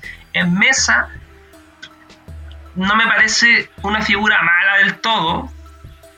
Precis- eh, y lo malo que tiene es su movilidad, aparte teniendo stealth. eh, sin embargo, tiene un trato en, el que te permite tirar un dado 6 y moverte la mitad de ese resultado. Bueno no es, pero tampoco es desastrosa. Yo, yo lo ocuparía en Sideline. Buena figura, yo no lo encuentro tan malo, tiene buenas keywords, eh, tanto nombradas como genérica. genérica tiene Soldier, que se ve mucho ahora con el tema de el Spider-Man 1776, pero aparte tiene la Spider-Man Family, entonces no necesitas transformarlo. Tiene aparte la Avengers, Guardianes de la Galaxia, Shield. Y Core. pedazo de que, Sí, eso es muy, muy, muy importante. Por 65 puntos, yo encuentro que es un buen elemento. Aparte que es Wildcard, puede comer una Team Ability. Es bueno en ese sentido. Simón, ¿cuál sería tu figura infrecuente? Eh, mi figura infrecuente es Chivenom. ¿Por qué? Porque Chileno. ¿Chileno? bastante- ¿Quién es chileno, Simón? Chile. Oh, pues weón. Hijo de Yo no. papás primos. ya, Ya. Cuéntame qué, qué, qué tiene esta chileno. Eh, Chivenom. Chivenom, la figura eh, 033 de la edición en común. ¿Cuál es la particularidad que tiene? Es que es el Secret Identity de la Mary Jane que mencionaste tú. Exacto. Entonces tú te, se va la Mary Jane, pero entra la Chivenom. Sí, pues, Y es un personaje que es bueno por el simple hecho de ser una Chi y ser una Venom. No, señores. Porque tiene aparte la habilidad del simbiote que te da plasticidad, cambio de forma. Y aparte que si gitea, el personaje giteado puede ganar inmóvil hasta el siguiente turno. Y aparte tiene Running Shot con incapacitar. Esa weá la hace muy Exacto. buena. Running Shot y capacitar la hacen, hacen un buen personaje. Cambio de forma, super sentido. Difícil, tiene dos targets. Bueno, buen Básicamente juega gratis porque al final vaya a jugar la Mary Jane en mesa y después cae. Claro. Yo, señoras y señores, elegí un personaje más que nada por gusto, porque me encanta el personaje y, y me, agrada tenerlo nuevamente en mesa, que es el queridísimo Spider-Man Miles Morales. Este personaje no tiene Secret Identity, lamentablemente, pero tiene eh, la particularidad que puede partir con un objeto equipado que es el Dimensional Watch, que más adelante lo vamos a nombrar. Y la gracia es que este personaje por sí en el puño tiene Precision Strike y cuando él hace una move, el, para adelantarlo un poquito, Dimension- Dimensional Watch te da Facing Teleport. Cuando él hace una move y se mueve 5 cuadros o menos, después de resolverlo, él puede ocupar incapacitar como un rango sin costo y puedo usarlo para tarjetear a todos los personajes oponentes que estén en rango y línea de fuego. Él tiene un rango corto que es 4 y no tiene mejora de, de, de mira, pero por, yo encuentro que por 65 puntos no está malo. Amigo Simón. Eh, si tiene mejora de mira, compadre. Te digo al tiro, porque No. tiene la Ultimate eh, Team Ability, Ah, los Ultimate. que es mejora de mira para Terreno Hinder. Para- Así que, Oh, ojo ahí, ojo ahí, ojo ahí. Sí, es muy parecida a la que es la de Superman. Sí, de es Superman. la misma, de hecho la misma, la misma, la misma. La que antiguamente se llamaba Avengers eh, Assemble, algo así. Avengers Ya, Initiative. sí. Es eso. Ah, Initiative, Initiative. Y aparte el personaje tiene plasticidad, tiene sidestep y stealth. Entonces, aparte de ganar el Facing Teleport con el de Dimensional Watch, tiene la gracia de poder tener sidestep y el stealth. Entonces, es una buena figura. Yo lo pongo por 75 puntos, una gran pieza. Y aparte que mi fanservice eleva a los cielos porque es morado. Hmm. Y tiene buenas keywords. Tiene buenas keywords. ¿Ah? Tiene tiene buenas buenas keywords. Avenger, Shield, Fire Family. Ricardo, una rara. Sí, la rara. eh, la mía, la que cojo yo es la 050, el Spider Carnage, que para eh, la excitación del Seba también Miles Morales. Eh, Exacto. este personaje yo lo encuentro extremadamente dañino porque pesa muy poco y puede hacer mucho daño. Eh, ¿Cuánto pesa? El personaje pesa 40 puntos. Eh, bueno, 40 puntos. Pues, sí, po, La cagó. ¿cachai? Es. Y. Tiene Precision y Battle Fury, ojo ahí. Claro, el- bueno, la gracia del personaje tiene una, movi- una movilidad muy mala. Hay que partir por eso. Pero la gracia es que eh, en, en su. La habilidad especial es que la Power tú podías hacer tres close attack. ¿Cachai? En la misma. Es, es dañi- muy, muy, muy dañina. La verdad que la tiráis para adelante a hacer daño, weón. Y solo te requiere perder 40 puntos, considerando el daño que podía hacer, es muy, muy, una muy buena opción. Aparte que tiene la habilidad del simbiote, tanto del simbiote normal, que es plasticidad de cambio de forma, como la del simbiote Codex, que dice que eh, cuando un personaje, Claro. después, después, ah, cuando lo mata. No, Después de cuando, la acción, cuando el personaje mata a un personaje, eh, Se gilea gilea uno. uno y si tiene la Codex, tiene- se gilea tres. Claro.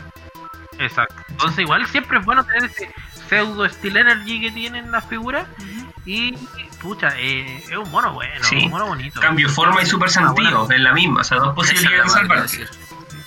forma y siempre ser mortal, weón. super sentido, Precision Strike y Battle Fury. O sea, me paso por la raja el cambio de forma y super sentido oponente, pero yo- él no se va a poder pasar por la raja mi cambio de forma y super sentido. Claro. Básicamente es un mata Venom eso. Mata Venom. Eh, Simón, tu figura rara.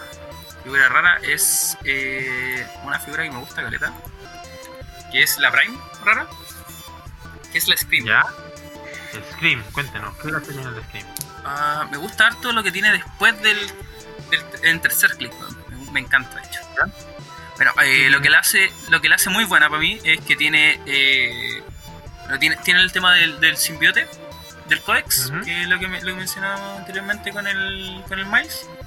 Y eh, tiene, bueno, garras, pero eso no es lo importante. Tiene Precision en el puño y tiene Giant Reach de 3. Ojo ahí. Ojo ahí, que con Flurry en ese clic, en ese clic en específico, y tiene un support, pero un support gratis, si es que se lo tira a los monsters. Así que, Ojo, con eso. Support como free, o sea que no puedes ocuparlo como support pagado. Claro. Ya quedó Sí. claro con Sí, sí, Support has free. sí, sí. cuando tienes como free ya no se puede ocupar como pagado y también como free. Support has free para todos los amigos de colegios de idioma, como yo. Y mi figura rara en este caso es una figura que me gustó mucho y hablamos un poquito de cómo para adelantar un poco, que sería la gente anti-Venom. Este gente anti-Venom tiene por trato el support free y no, no limitado Mm. por una keyword, tiene apa- pesa 75 puntos. Tiene las tiene buenas keywords como son Avengers, Mortar, Chill, Soldier, Spider-Man Family. Codex no importa mucho, pero sí lo que es el Avengers y el Spider-Man Family. Y tiene buenos valores, yo encuentro por, por 75 puntos, yo lo encuentro pero muy bueno. Tiene plasticidad, cambio de forma, el, el leva pa- eh, elevado y Hinderin los ignora para movimiento. Además de tener un Outwit, una habilidad de daño que es igual, es bien significativo, el Outwit. Y una vez por turno, cuando el agente Venom lo usa y eh, después de resolverlo puede ocupar Outwit sin costo, pero para tarjetear solo otro personaje que tenga la keyword Spider-Man Family o Monster. Entonces lo encuentro bueno. No, es muy bueno, muy buena elección. Sí, bueno, bueno, muy bueno. Eh, también hay que acotar que el one tiene, bueno, es una Secret Identity, así que puede reemplazar a Flash Thompson. Y Flash Thompson podría llegar a ojo después que lo vamos a nombrar cuando el Ricardo mencione una de sus figuras favoritas de este set. Vamos con la super rara entonces, pues, para que no esperen más. Ya, Ricardo, Hola Ricardo. Anticipada, diciendo lo que anticipé tanto anteriormente, la figura que escogí yo fue el Venom Doctor Strange. Esta figura la quise desde que se anunció la, la edición, no porque me gusta el Doctor Strange, sino por la, habili- la habilidad que el personaje tiene. Tiene las dos Team Ability, Defenders y Mística. Parte con Rolling Shot penetrante, super sentido y un daño especial que es liderazgo y control de probabilidad. La gracia que tiene este personaje es que cuando, eh, cuando este personaje gitea y no ha habido ninguna place este turno, tú tiras un dado y de 3 a 6 puedes llamar un personaje que contenga el nombre Venom desde tu sideline de, de igual o menor puntaje y ponerlo en mesa hasta el próximo turno. ¿Cachai? Bueno, como anticipé anteriormente, la idea para mí era llamar al Venom Prime porque el- en su dial tiene un stop, entonces eh, previene la posibilidad de que te puedan pitear al personaje en un turno. Entonces el personaje, una vez saca el turno, vuelve al sideline y tiene la posibilidad, claro, si hiteas de nuevo con el, el Venom Strange, de volverlo a llamar. Entonces hay un juego importante ahí. Eh, con respecto también, eh, sumado al personaje que dijo el mismo, el mismo amigo Sebastián, con el agente anti-Venom también, pues lo llamáis, tenéis el support gratis, eh, hay hartas posibilidades con el personaje, lo curáis. Y bueno, esa es la gracia del personaje. Me, me parece que es, es de lo mejorcito de la edición. Para un jugador mediocre como yo, por supuesto. Ojo que ese mono se combina muy bien con un elemento que hablamos la vez pasada, que es el agente Venom, creo que. El del Fantástico. ¿Cuál? De los cuatro Sí, fantásticos. Yo sí. creo que le viene, le viene pero muy, Sí, bien. buenísimo. Sobre todo en el de jugarlo a 50 puntos, donde viene con Perplex. Entonces la gracia es que tú básicamente giráis con el Doctor Strange, llamáis al personaje de afuera, tiráis el otro dado, colocáis al, al agente antivenom al lado. Entonces tenéis ya, bueno, tenéis para rematar a un huevo. Claro. Tenéis para Ujú. hacerlo cagar. O sea, más Alpha Strike no creo que podáis tener en- dentro de una Exacto. táctica. Bueno, como a Simón le gusta hablar, dígame eso súper rara. Y súper rarita. bueno, el, el papá de los. de los simbiotes, weón. El papá de los pollitos. El papá de los polletos, esto. El Null. Cuéntenos. El Null. Null. Ya. Este weón es. ¿Qué? Pero. plomo, weón. Es tan hermosa esta figura. Bueno, aparte de venir con un arma que yo creo que va a haber más mesa que el mono en sí.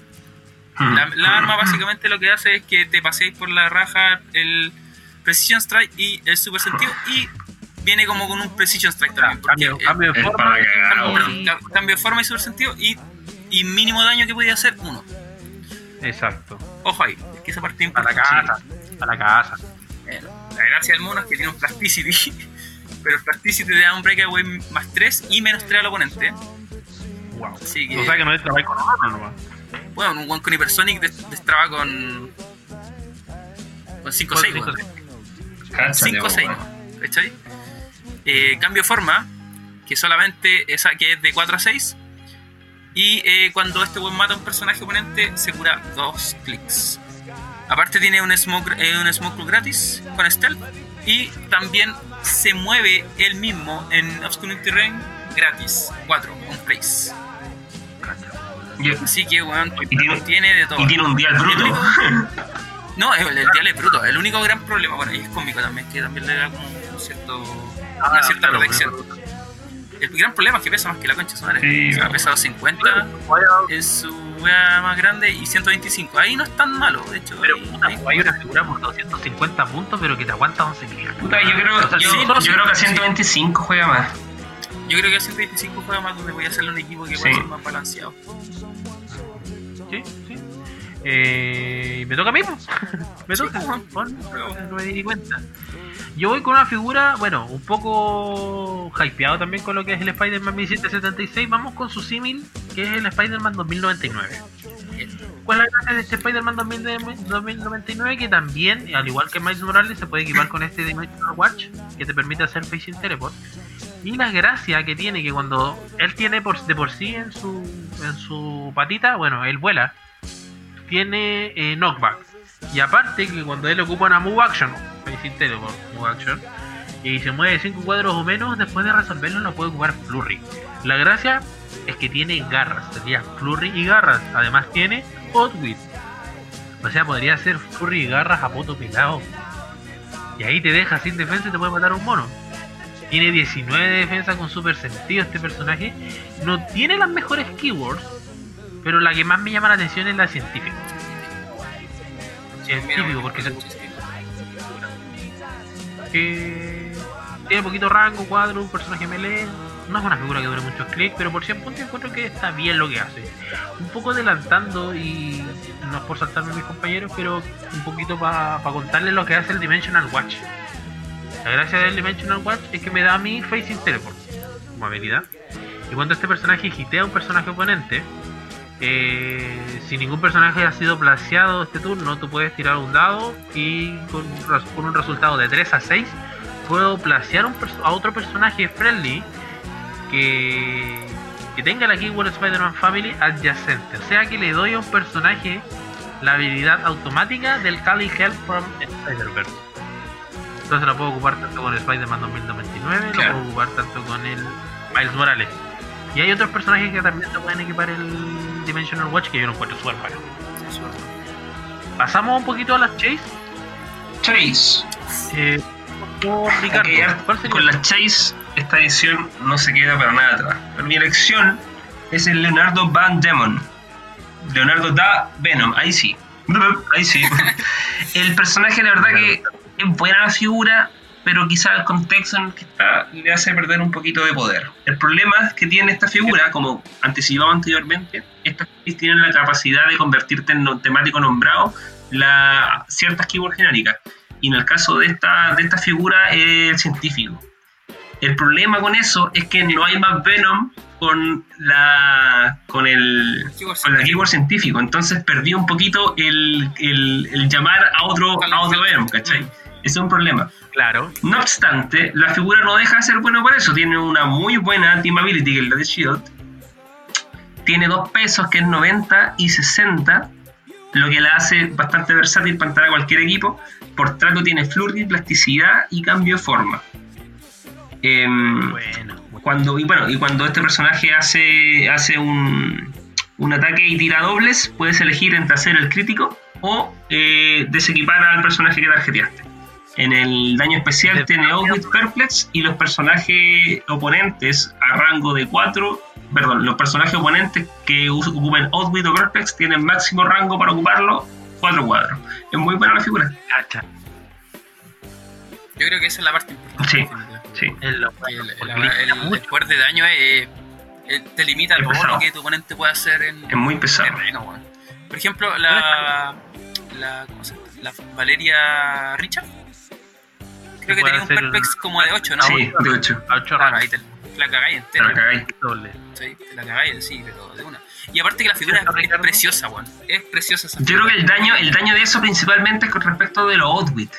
Acortarle la distancia de los. Outwit. Yo creo que principalmente de eso, porque uno el Perplex igual busca, digamos, tiene la posibilidad de acercarlos, ¿cachai? Pero con el Outwit no. po. Sí, pero sí, pero es que muchos de los personajes que tienen perplex generalmente tienen como sidestep, ¿no? Claro, eso sí, eso es cierto. Entonces, al, al final voy a gastar otra acción en el turno para que el buen pueda dar un perfect para uno. Para moverte- como que al final las vaya a Claro, dudar. para moverte dos cuadros de los seis que tenía ahí, Sí, ¿cachai? Claro, Sí, brígido. al final es brígido. Tenemos esta figura que igual es bueno. Recuerden que las Chase de, de Spider-Man eh, tienen esta particularidad que te convierten todo en temático nombrado Spider-Man Family. Pero además tienen un poco de limitante, limitantes y beneficios, va a depender de la figura. Vamos un poquito con la figura del- de Simón, que también tiene un poco esta lógica del Venovian Man que ocupaba Leonardo da Venom, que te limitaba el Outwit y el Perplex, pero esta tiene una figura que va a su favor. Ajá, Simón, ajá, ajá. Mi figura elegida es una figura que me diga Kokoro, que es buen de arco. Bien. ¿Cuál es la gracia de esta figura? Bueno, tiene el mismo trato que tienen todos, básicamente que hacen eh, Spider-Man Family a una keyword genérica, que en este caso es Armor. Ojo ahí, porque el Onslaught ahí con, con esta weá a pegar fuerte. Keyword Armor. Mm, No sé, no sé más, pero, pero el Onslaught se viene bien fuerte en, este- en ese sentido. Bueno, tiene el Calling Help eh, from Spider-Verse, así que el Dimensional Watch no le. el- es como que tuviera el Dimensional Watch puesto. ¿Cuál es la gracia de esta figura? Bueno, aparte de su trato, yo creo que el daño. El daño es muy importante, tiene liderazgo. Cuando lo hace y es eh, exitoso, cuando un personaje friendly hitea este turno, se quita un token después de resolución. Buenísimo. Entonces, ese mono, más el Onslaught en mesa, le, le quitáis token por el liderazgo, le quitáis el token por si hitea, le quitáis el token por si te sale mayor a 10. Entonces el mono hace la weá que quiere en mesa. Ajá. Y más encima, Prácticamente monos sin. Sin toque. Sí, prácticamente un mono sin toque. Claro. Y más encima, si es, que esta- si es que este personaje muere, o sea, si es que te lo queréis cagar para que el weón no ocupe la weá, eh, cuando, cuando este personaje muere, tú curáis a todos tus friendly, a todos, a todos tus friendly, por la misma cantidad de daño que recibió para que Una muriera. estupidez, po. Sí, Y di, una diga el peso, amigo mío. ¿Cuánto pesa el personaje? 60 puntos. Ni una weá para lo que hace, po, amigo. Nada, pues weón, nada, nada, nada. Agrégale el, el control temático que puede tener. Y tenía una figura, pero perfecta. Preciosa. Y no podemos quedar atrás, no puedo ser menos. Mi figura Chase en este caso sería la tan nombrada eh, Spider-Man 1776. Eh, mi querido Spider-Man Miguel Ojara eh, convertiría en este caso temático eh, Spider-Man Family a los soldados, Soldier. Hay buenas figuras soldados. Eh, la primera que se me viene a la mente, que es la que más quiero como para combinarlo en un equipo, es con el Super Skrull. Es Warrior y es Soldier. Entonces hay buenos personajes que se pueden combinar con esas keywords. Tiene obviamente la habilidad de Calling Help. Tiene la habilidad de el general que fundó la nación, Hmm. que vendría teniendo liderazgo y super sentidos. Y los personajes oponentes tienen un menos uno a acciones totales con un mínimo de dos. Y dice que personajes oponentes en seis cuadros no pueden ocupar ni liderazgo ni auto. Buenísimo. Ojo que eso igual es súper importante, pero tiene que estar a 6 cuadros. Igual es como que limita un poco más el juego, pero igual de igual de cagameta. Ya, pero 6 cuadros, pues ni siquiera te pide línea de visión. O sea, 6 cuadros. ¿Cuál es la gracia de este Spider-Man 1776? Aparte de todo lo que ya dijimos, que tiene dos puntajes, 75 y 50, pero la gracia es que si lo juegas a 75 puntos, tiene dos stop Mm. tiene uno en el segundo clic y tiene uno en el último clic. Por lo tanto es un mono que igual es difícil de, De bajar, controlar.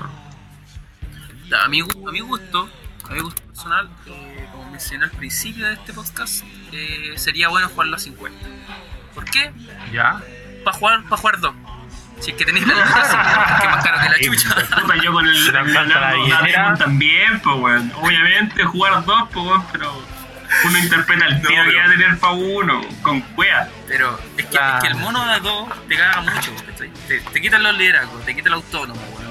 Te hace total un equipo, weón. Sobre todo con, la, con los weones ingredientes, porque yo creo que se van a pegar harto en esta weá y que no tengan autónomo ciertos monos, ciertos bystander, Sí, pero no, pero claramente con de dos dejáis la cagada, pues, obvio. esa es la weá. Sí.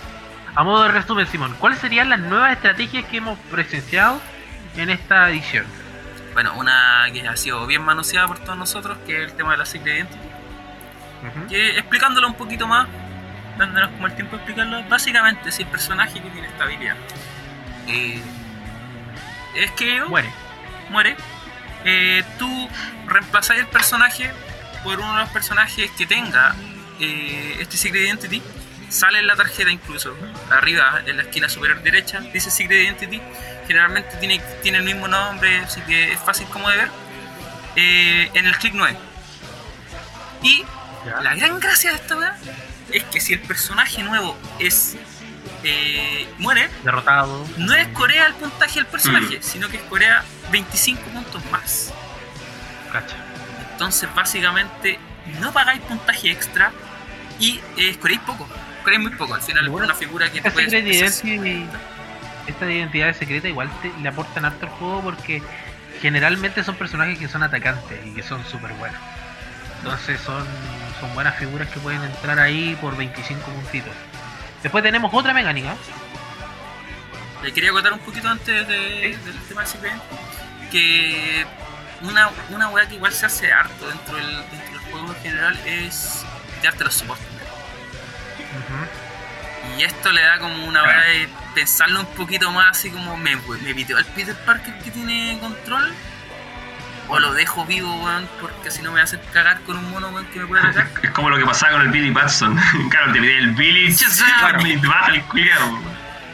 Claro, una wea así. Entonces, puta, igual te da como pensarlo un poquito más. En ese sentido. Eh, Tenemos eh, la nueva estrategia, por ejemplo, de lo que son los objetos.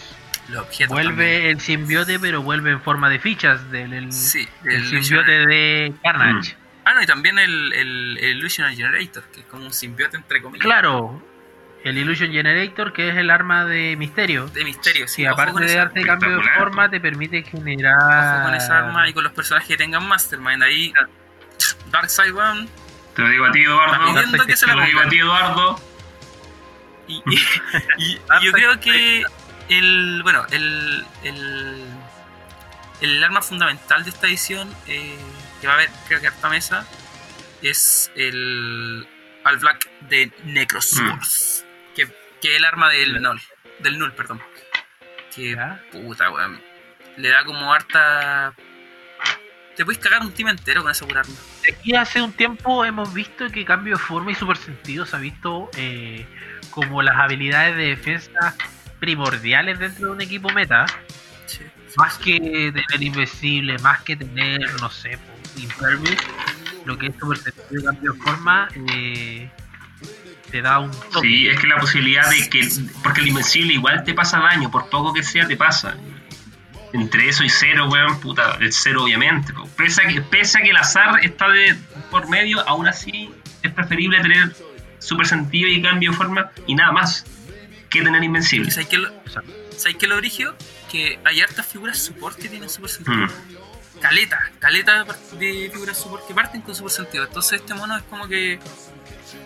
Al final se pasea todo eso. Y Yo creo que un mata support así por, por excelencia. Y que te va a matar, pero claro, claro, claro, eh, va a ser a Misteros. Porque ni siquiera, como tiene, te da ya en Rich la, el arma, ni siquiera te tenés que posicionarte al, al lado adyacente para atacarlo. No. Eh, un mata support, pero por excelencia. Después te- tenemos los objetos, tenemos las identidades secretas. ¿Qué más tenemos en esta nueva estrategia, señor? Bueno, la también mencionada Colin Help. Las Time Help, ya sea por Venomverse o por O Spider. como por Spider-Man, sí, están las dos, pues. El Venom, bueno, las dos funcionan de la misma forma. Tiráis un dado, 3 a 6, llamáis, a- un personaje que tenga la. O, eh, o que tenga en el nombre Venom, que sería el Venomverse, o que tenga la Spider-Man Family que Y eh, un, un- una, una acotación sobre eso, el Dimensional Watch, que te hace básicamente tener un Colin Help gratis. Exacto. Entonces le podéis dar un colic a un personaje que, No lo tiene. que quizás lo tiene ahí botadito. Sí, sí, sí. sí.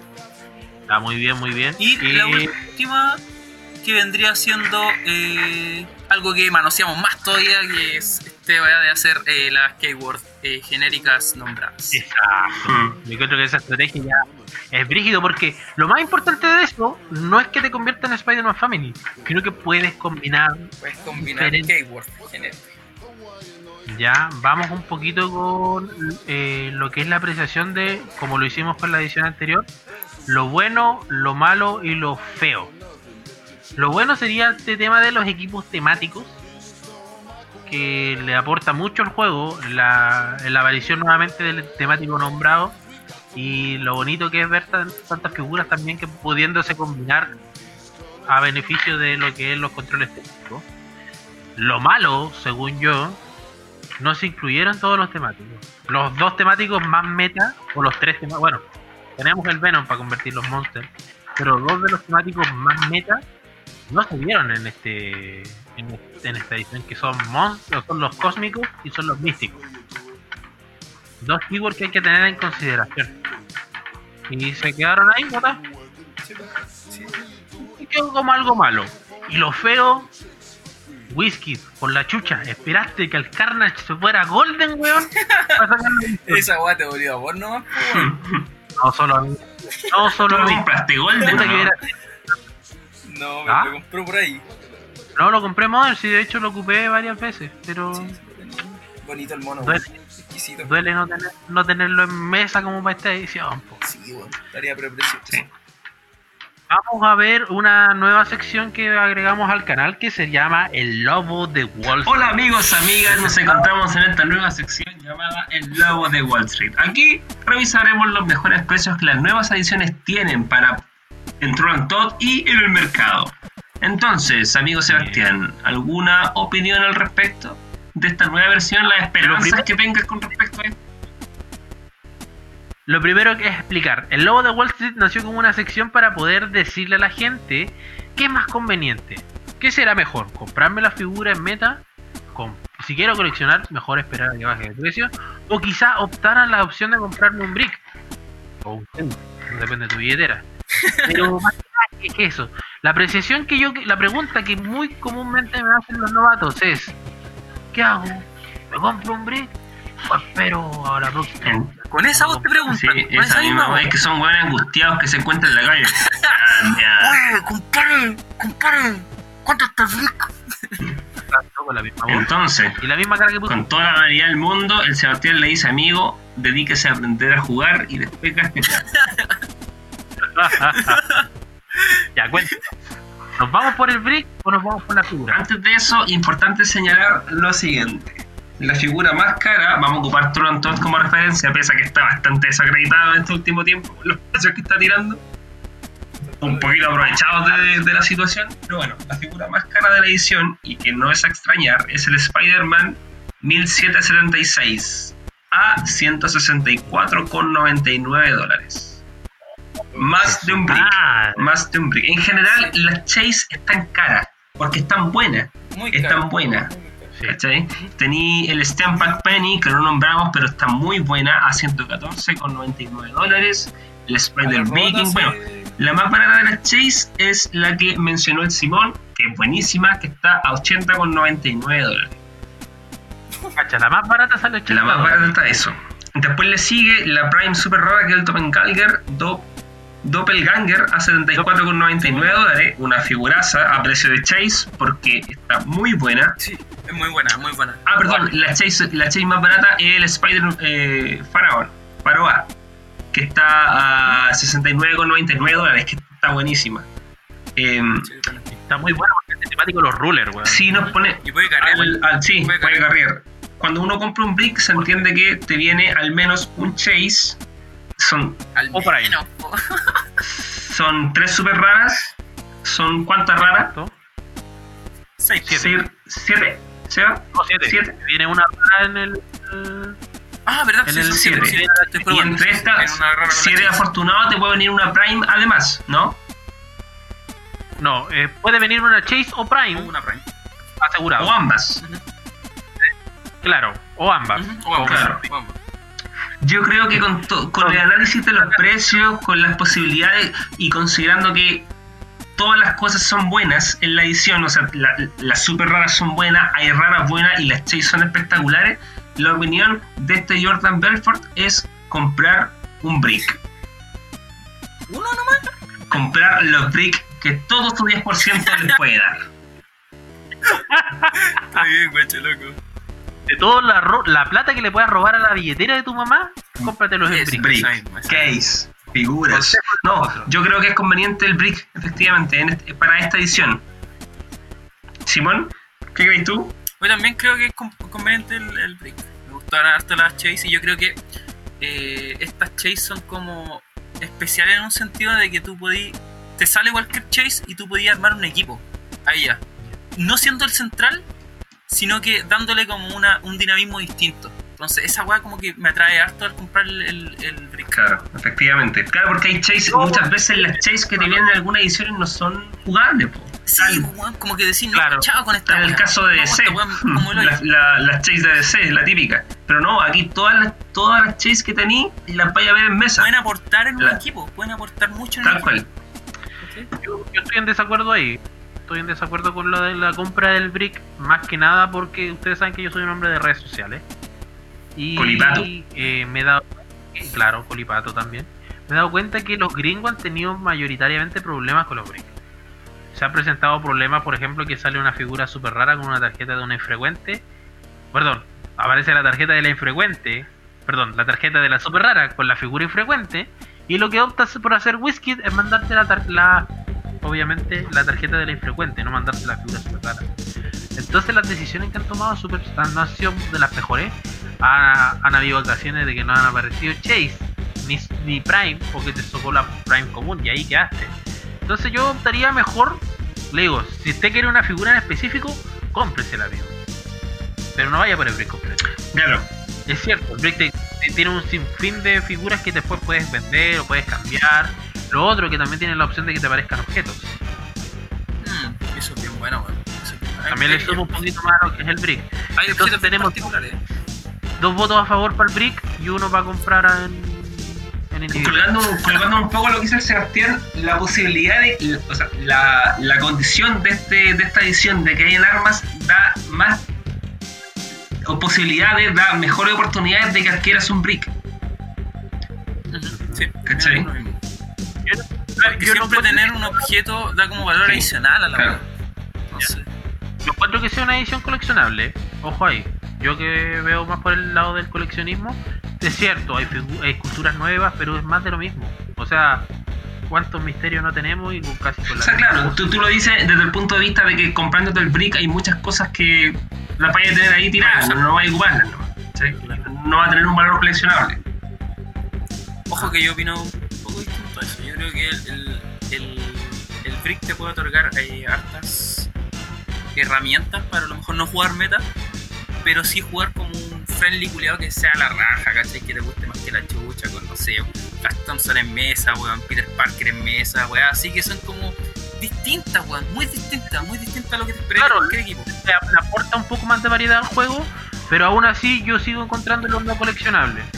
Porque no, No, son sí. figuras que a ver en otras Yo- ediciones. Yo estoy de acuerdo con eso, Es no que- son es que- pero, pero Claro, la idea también de que estén las identidades secretas eh, también te da mejor eh, mejor comprarte el brick, porque hay que tener al, al, al- al Peter Parker, a la Mary Jane, al, al Flash Thompson, ¿cachai? Las identidades secretas te salen un dólar, te salen dos dólares.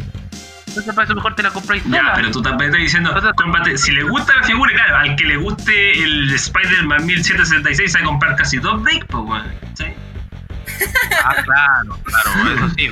Pero ponte tú, que no creo que, que haya alguien en el mundo que diga, weón, yo soy fanático del cómic de Spider-Man de 1776. No, Ah, no, por supuesto. El mono No, no, sí, Obviamente, sí, no. estamos todos de acuerdo acá que las figuras no son coleccionables. son mesas, ya, que no son jugables. y lo otro que por Pero son jugables, son muy jugables.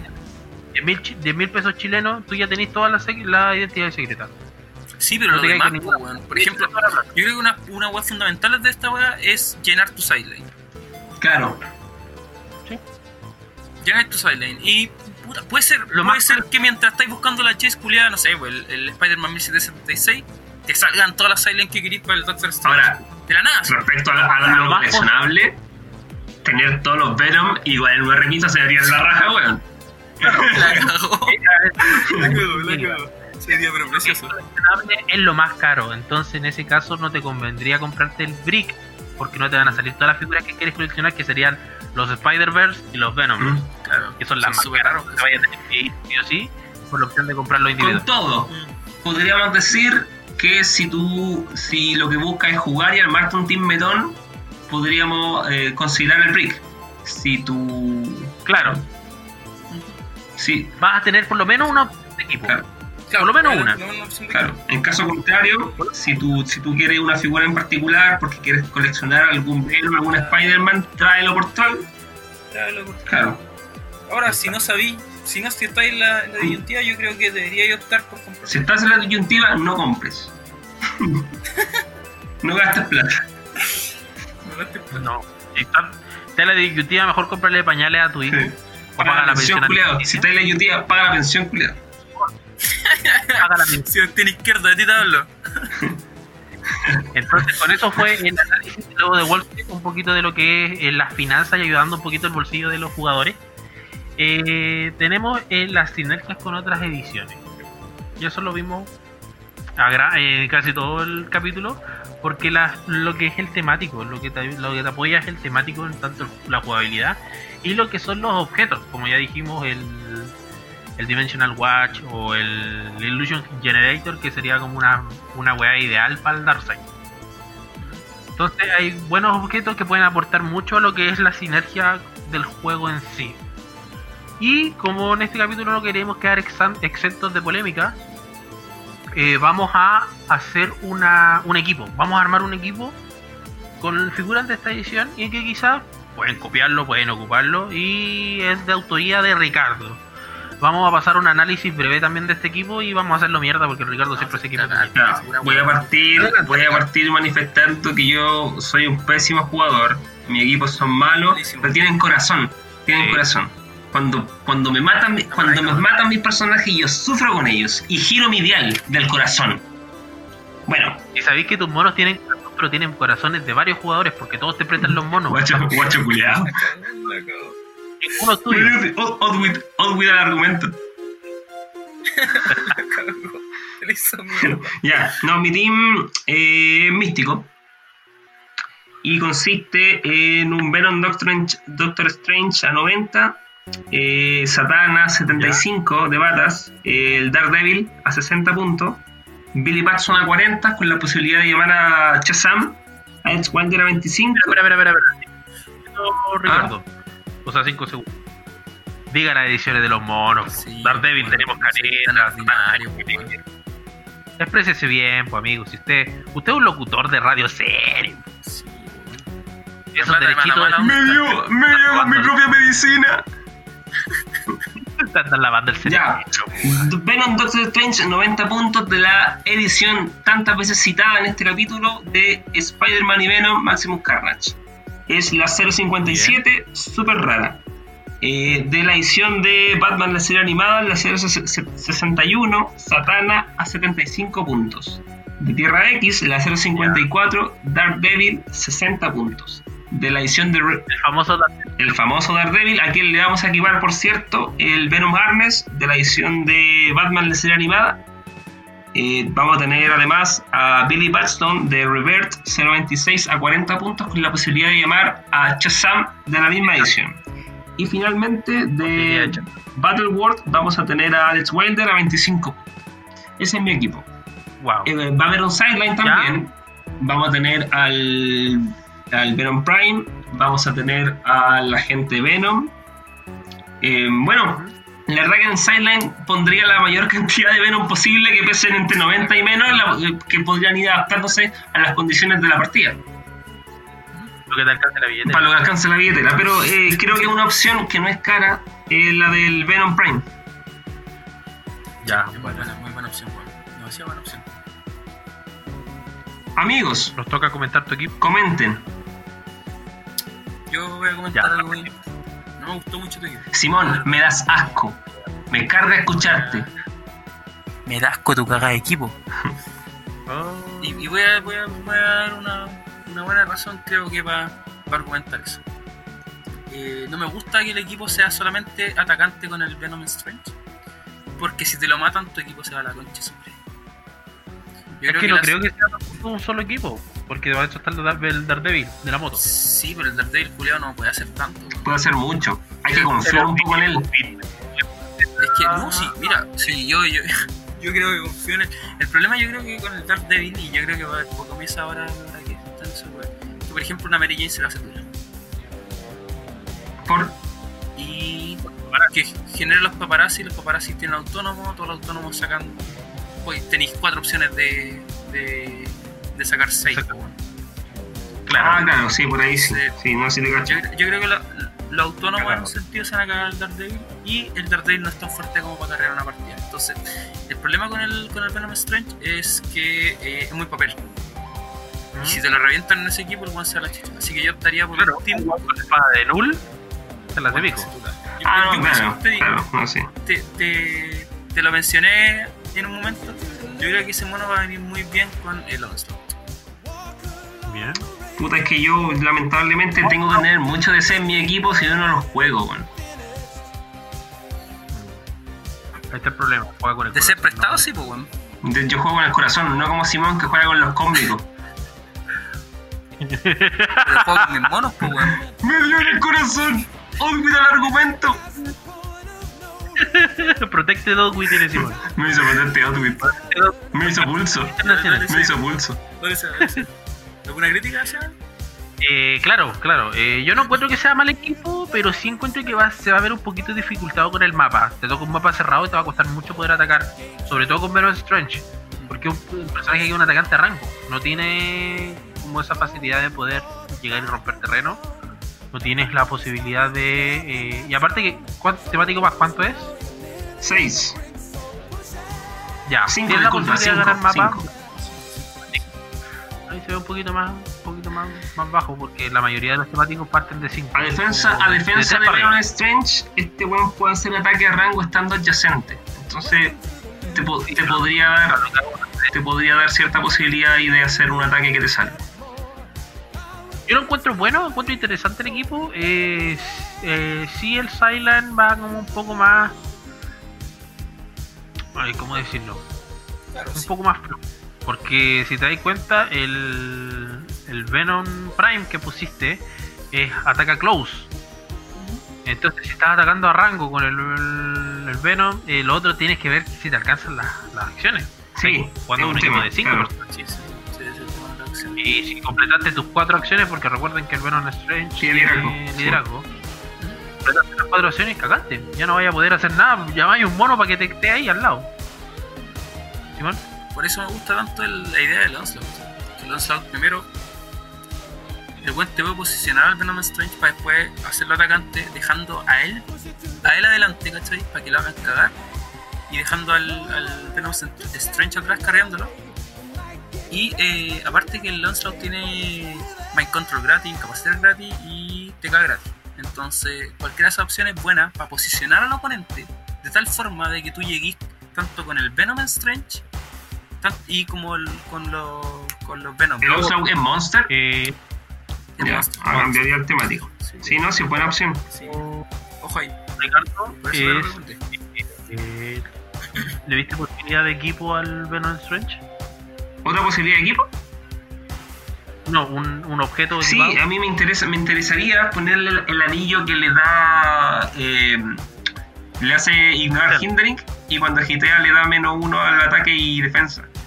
Ese me gustaría Ya, tenerlo ahí- precisamente para ignorar hindering, eliminar esa posibilidad de que, bueno, un, weón con steel me caga y quitarle uno a la defensa para que después baje el Venom y tenga más posibilidad de hitear. Sí, buena, buena opción. Yo iría más por un Venom Strange más defensivo, más que ofensivo, y le pondría el anillo del Nightbringer, para que tenga eh, Hágalo. stealth y el Smoke para que se pueda ocultar. Recuerda que tu personaje está ahí a la vista de todo y un Outwit te apaga el cambio de forma, el super sentido y te pasa la Por tuya cierto. está junto. Eh, yo iría por un equipo. mi equipo, el equipo que, que yo le haría, haría también el, el, el agente Venom de, de F4 de, de Fantastic Force.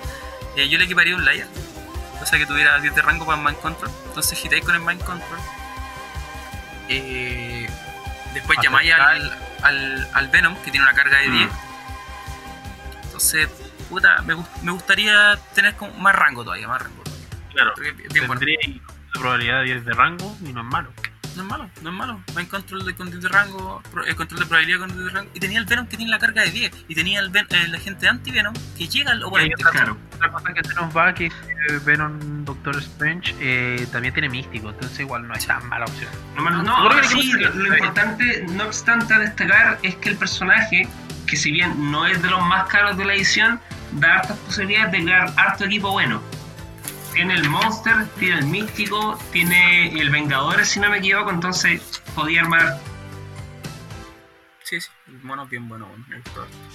Entonces, en general, ¿le podríamos dar una puntuación a ese equipo? Yo Simón, personalmente doy la 5 de pongo una- 5, no sé ustedes. Al equipo del Ricardo, Ajá. un 0 de 5. Muy mala la asquerosa, medio asco. asco. Ya, pues. Mal hecha la weá. No, eh, en, re- en realidad un 3 de 5. Ahí le pensamos, 3 de 5. Yo creo que iría con un poco más generoso y de un 4 de 5. Creo que tiene buenas opciones, tiene buenos support. Eh, tendríamos que verlo en ejecución. Sí. Y ahí es cuando caga la wea, porque cuando caga es como el, el rey Midas de la caca. Lo, to- lo que toca lo. Bueno chicos, vamos llegando ya al término de este capítulo de podcast. Eh, lo pasamos súper bien. Vamos a hacer unas pequeñas conclusiones y un pequeño cierre de- del capítulo. Partamos por Simón. ¿Algo que decir para aportar al cierre del programa? Eh, ¿qué decir? Yo creo que esta edición eh, es bien buena. Va a cambiar harto el meta. Bueno, ya lo está está haciendo bueno, de una forma brutal con el Venom Good. Y eh, ojalá llegue a Chile, bueno. Ojalá llegue a Chile en forma, y no en forma de ficha como lo hemos visto en las últimas ediciones, que Claro. básicamente weón, se la compra el Seba, otro weón más, y cagaron los bricks, cagaron los boosters, y éramos. Así que, puta, ojalá llegue un poquito más. Sí sé que el, el, el está medio agotado, pero justamente para eso este tipo de podcast, pues, para que, para que resuelva un poquito más esta, esta comunidad que igual es linda. Ricardo. Encantado de haber participado en esta nueva entrega del capítulo. Desagrada, muy desagradado por haber participado junto al Simón. Sus opiniones me cargaron. La calificación que le dio el equipo me cargó. Todo con el Oslag. El Oslag. Estamos culiado con tu mono de mierda, weón. Todos los equipos de este weón, todos los equipos de este weón son iguales. Oslag o cósmicos. Oslag cósmicos. No hay ni una hueá como otra, weón.